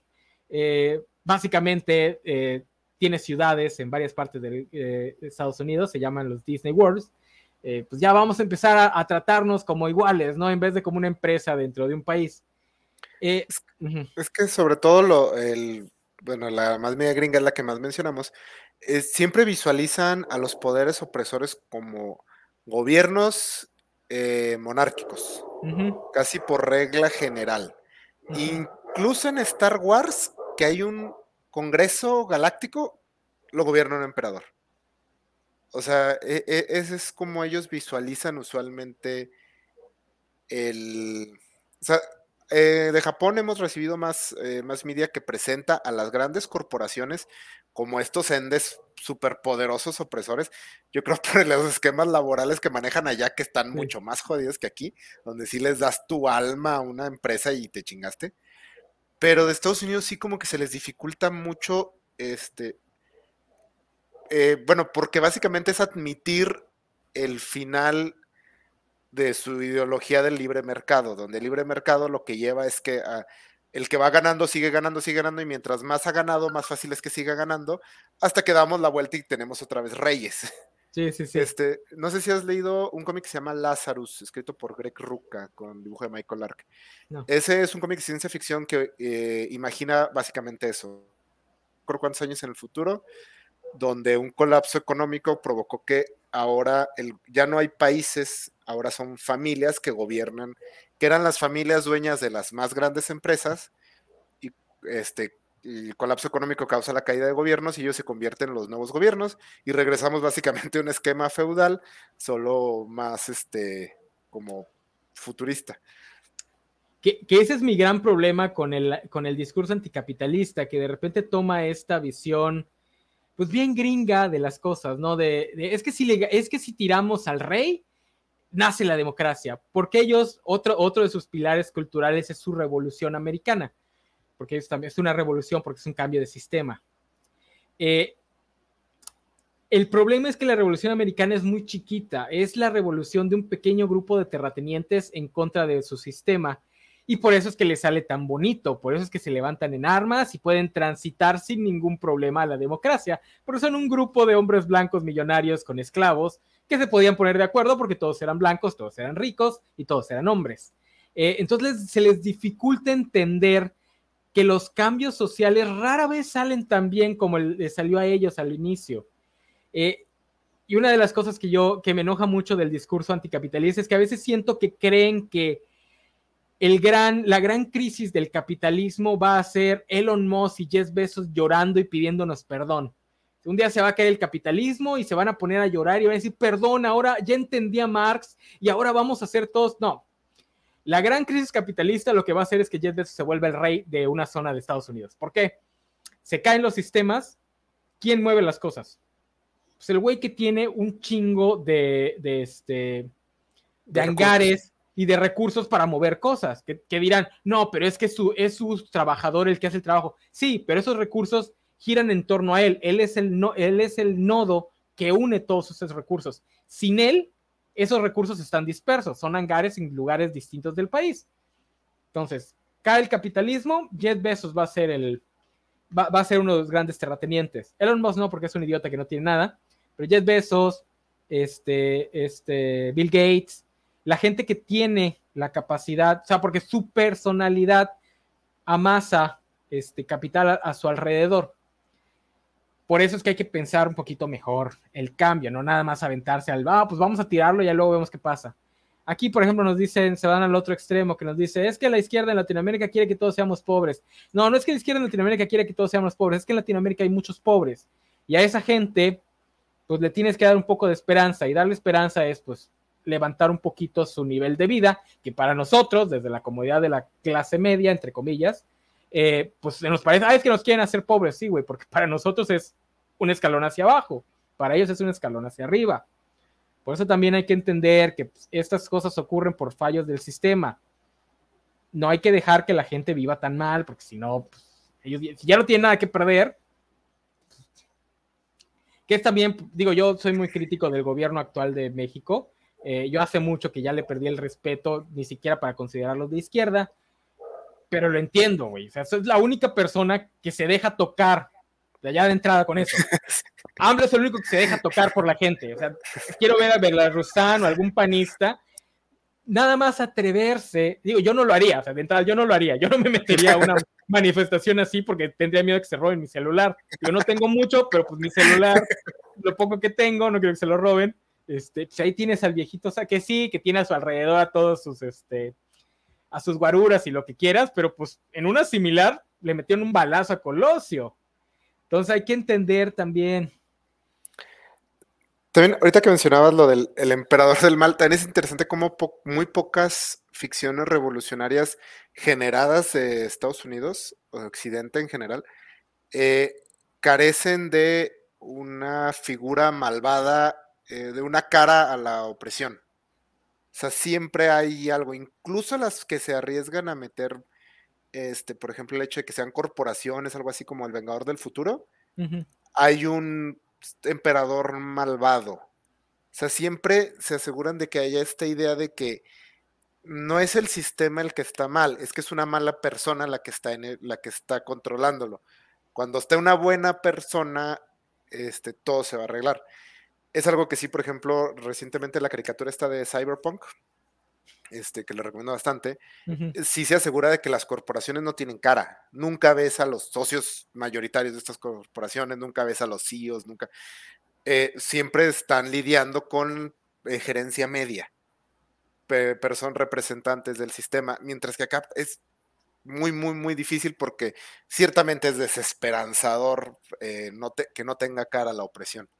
Sí, porque además te impide tener el otro extremo, que es que la revolución tenga también una cara. O sea, vas a tener un héroe y una vez que ese héroe llegue y tome el lugar del malvado, entonces ya todos vamos, una vez que Aragón tome el poder, ya todos vamos a ser felices porque su política de impuestos va a ser muy buena, etcétera, etcétera pues así no ocurre. Me dice Luis Juárez que no leí toda su cita. Sí, sí la leí. El resto decía que mientras que en Europa quieren que todos seamos ricos, los europeos son también unos hijos de puta. Tienen, son países más chiquitos que pueden mantener mayor control. Pero pregúntale a todos los árabes viviendo en Francia si la, si la pasan bien. Este, digo, eh, hay, una, hay un tema muy interesantísimo sobre la selección francesa que habla de que nada más los llaman franceses cuando meten gol. Cuando no meten gol, son árabes, son del Magri. Este, y, y, sí, les recuerdan mucho que sus papás sean inmigrantes, inmigrantes. Ah, pero no vaya un gringo a festejar que es una selección africana ganando el mundial, porque no, oye, son franceses. No, no, no, no, Europa tiene sus Por eso es que están regresando el, o sea, el, nazismo en Polonia, o sea, ya también. ya en la chinga, pinches polacos. Pero sí, ya casi hace hora de que me vaya. Y nada más quería mencionar un último tema que sea tan interesante. Eh, cuando el que está arriba es una buena persona, en la más media gringa, las revoluciones son malas. Tal vez el ejemplo más claro es el Rey León. el Rey León, Scar, reunió un grupo de gente oprimida y descartada por un gobierno imperialista y dio un golpe de Estado. Y el, lugar eh, fue tan alteró tanto el orden natural de las cosas que les pegó una sequía. O sea, no volvió a llover hasta que el legítimo rey no estaba en su trono. Y es algo que también tienen. El, o sea, el, si el rey es buena ondita, las revoluciones son malas. Sí, el rey, presidente, lo que sea. Sí, sí, porque no es un problema del sistema, sino un problema de un individuo. Que creo que sería lo más gringo que existe. Sí, sí, están tan casados con el excepcionalismo individual que, que creen que así funciona. Que, que, al final eso es lo que pues mancha un poquito Andor, porque es, pues sí está muy padre, pues, pero al final la gran rebelión lo único que va a lograr es poner a otra, eh, pues es el mismo sistema, nada más que ahora tienes a los buenos en, en el gobierno. Que esperemos, porque digo, la saga, nada más hemos visto de la, del futuro post muerte del emperador, la primera muerte. Eh, nada más hemos visto tres películas, que es muy, muy poco para una franquicia.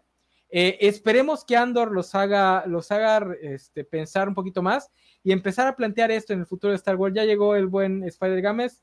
Este, no sé si ya te tengas que ir, este, Isaac. Sí, de este, hecho, con ya, Ok, con esto quería cerrar. Muy bueno. Sale. Oh, nos vemos. Nos vemos. Bye, bye.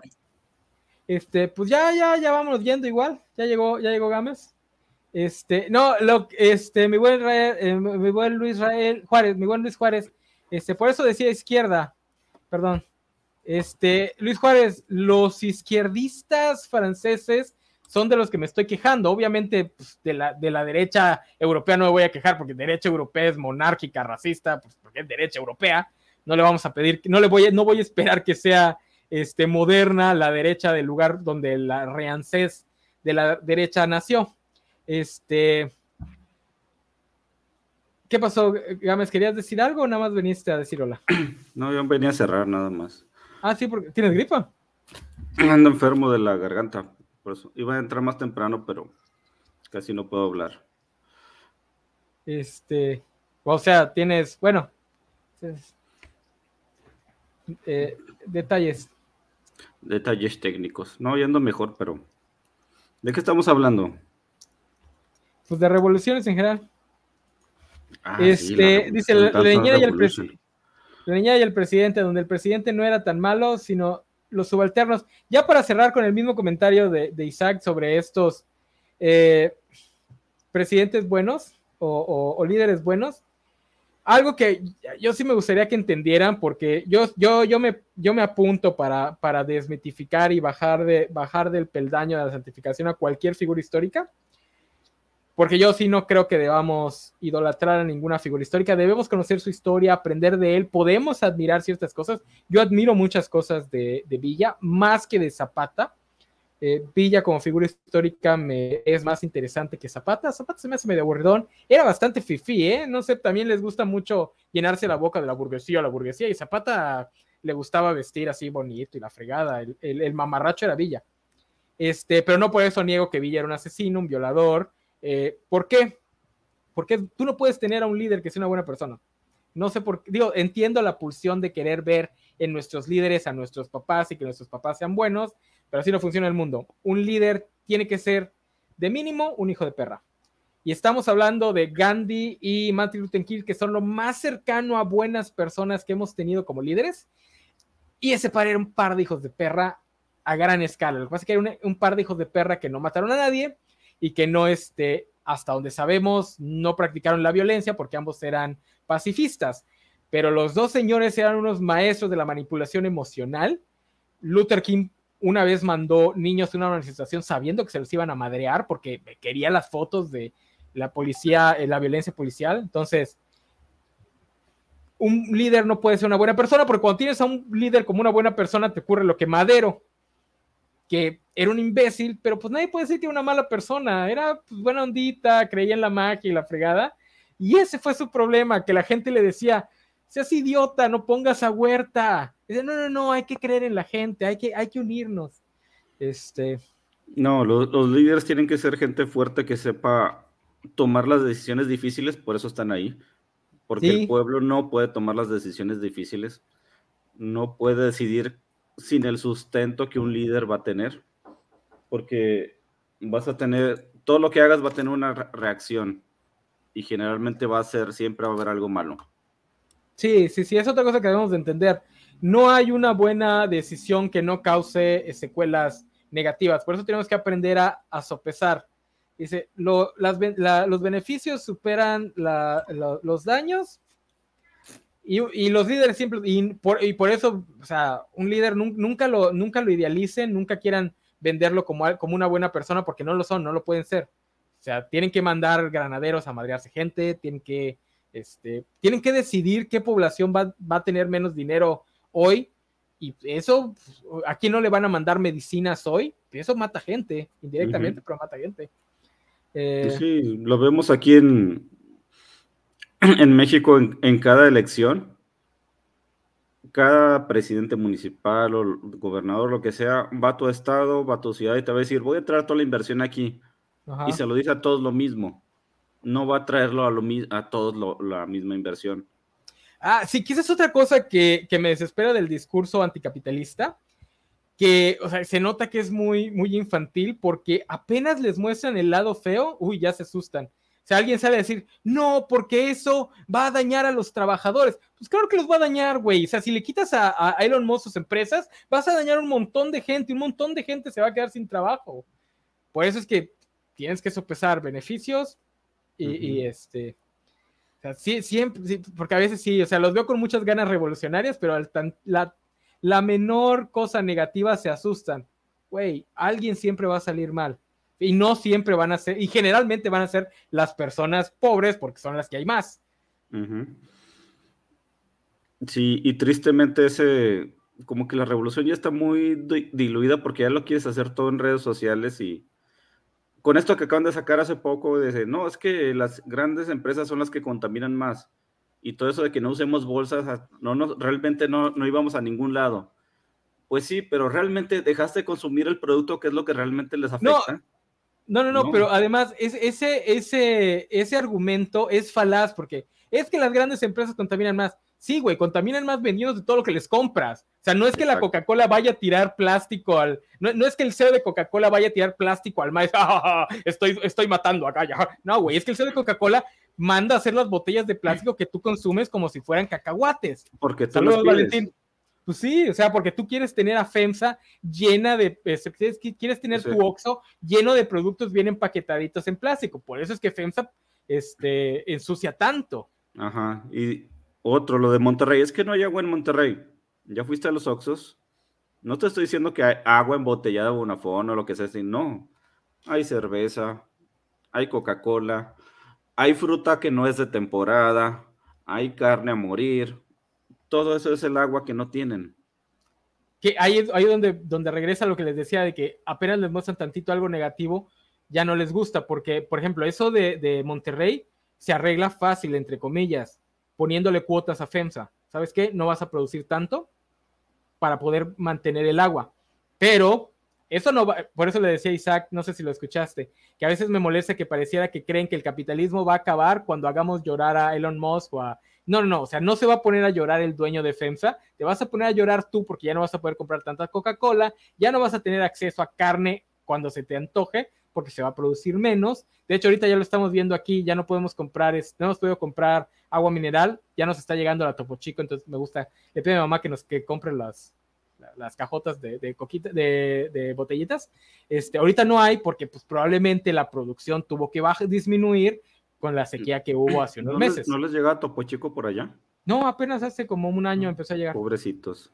Me imagino que tuvieron excedente de producción y lograron abrir un nuevo mercado, pero ahorita como no tienen agua, pues ya no van a poder mandarnos. Digo, pues, digo pues, mejor que se quede agua Monterrey en vez de yo. Yo puedo hacer ese sacrificio y no tomar Topo Chico, pero son las cosas que a veces la gente no piensa, o sea, que cree que nada más va a ser todo bonito. Este, pero no sé, este, si quieras decir algo más o ya vamos cerrando, porque ya son las 7, ya tengo dos horas aquí. Sí, las revoluciones en la tele son muy bonitas, en la vida real no. Para que lo vayan pensando. Pregúntenle a los que han estado viviendo revoluciones en, Medio Oriente desde hace 10 años. Eh, dice, ya, ya, dice Farsar, ya están soficando su revolución en casa, don Gámez, a planchar camisas. Planchar este, camisas está mal, planchar la ropa está mal. Sí, no la planchen. Es, un gasto innecesario de energía, la verdad. A menos, a menos que sea ropa que de verdad se daña por la, porque si hay ropa que se daña con las, con las arrugas, porque como que es ropa muy, pues no sé cómo esté, que, que, ya se queda marcado. Entonces, esa, esa marca sí la, la, va debilitando y ahí se va a romper. Pero pues esa es ropa que no es de uso diario, entonces, como para qué. Es, las camisas se planchan cuando las usas. la mezclilla no se plancha, nada más cuélguenla bien. E igual, la, igual algunos tipos de pantalones, si los, después de lavarlos, los acomodan bien, eh, no se les van a arrugar. Eh, dice, llegó sí, no planchen la mezclilla, no se plancha. ¿A poco no era defensa? Yo tengo, tenía entendido que ya tenía rato siendo defensa. Sí, creo que sí la compraron los de Coca-Cola y creo que está Peñafiel, ¿no? Este, sí, pero ya tenía rato, ¿no? No, Coca ya compró un montón de, esas empresas chiquititas, porque le gusta tener las empresas chiquititas de todas las regiones, pero ya tiene bastante. O sea, mucho más de lo que tiene de haber llegado. Dice, si le pidieran a un genio eliminar todas las enfermedades, dejarías a mucha gente muy bien preparada sin trabajo, lo cual sería bueno porque ya no tendríamos enfermedades. O sea, adelante, ese es un sacrificio que, este, estoy dispuesto a... o sea, imagínate, voy a dejar sin trabajo a toda la gente que trabaja dentro de minas en, malas condiciones si elimino la minería, ok. no sé. Van a haber muchos otros trabajos. O sea, ahí, lo que ahí lo que debes de exigir es, ok, ¿qué vas a hacer para que esa gente pueda transicionar a otro trabajo? O sea, no decir, ah, no, entonces hay que dejar, porque es literalmente un argumento que tienen los gringos, que no quieren cerrar sus minas porque, oye, pues, hay pueblos que viven de la mina. Es, güey, sería más fácil que les dieras un curso de dos años de, no sé, reparación de computadoras, reparación de aires acondicionados, eh, o, incluso otro, o incluso otros trabajos manuales, otro tipo de minería. Pero bueno, eso es trabajo para los gobernantes y eso es lo que no les gusta hacer. trabajo hay para todo tipo de personas, el chiste es que lo busques. Dice, ¿qué tiene que ver planchar la ropa con la revolución? Que no planchar la ropa es revolucionario.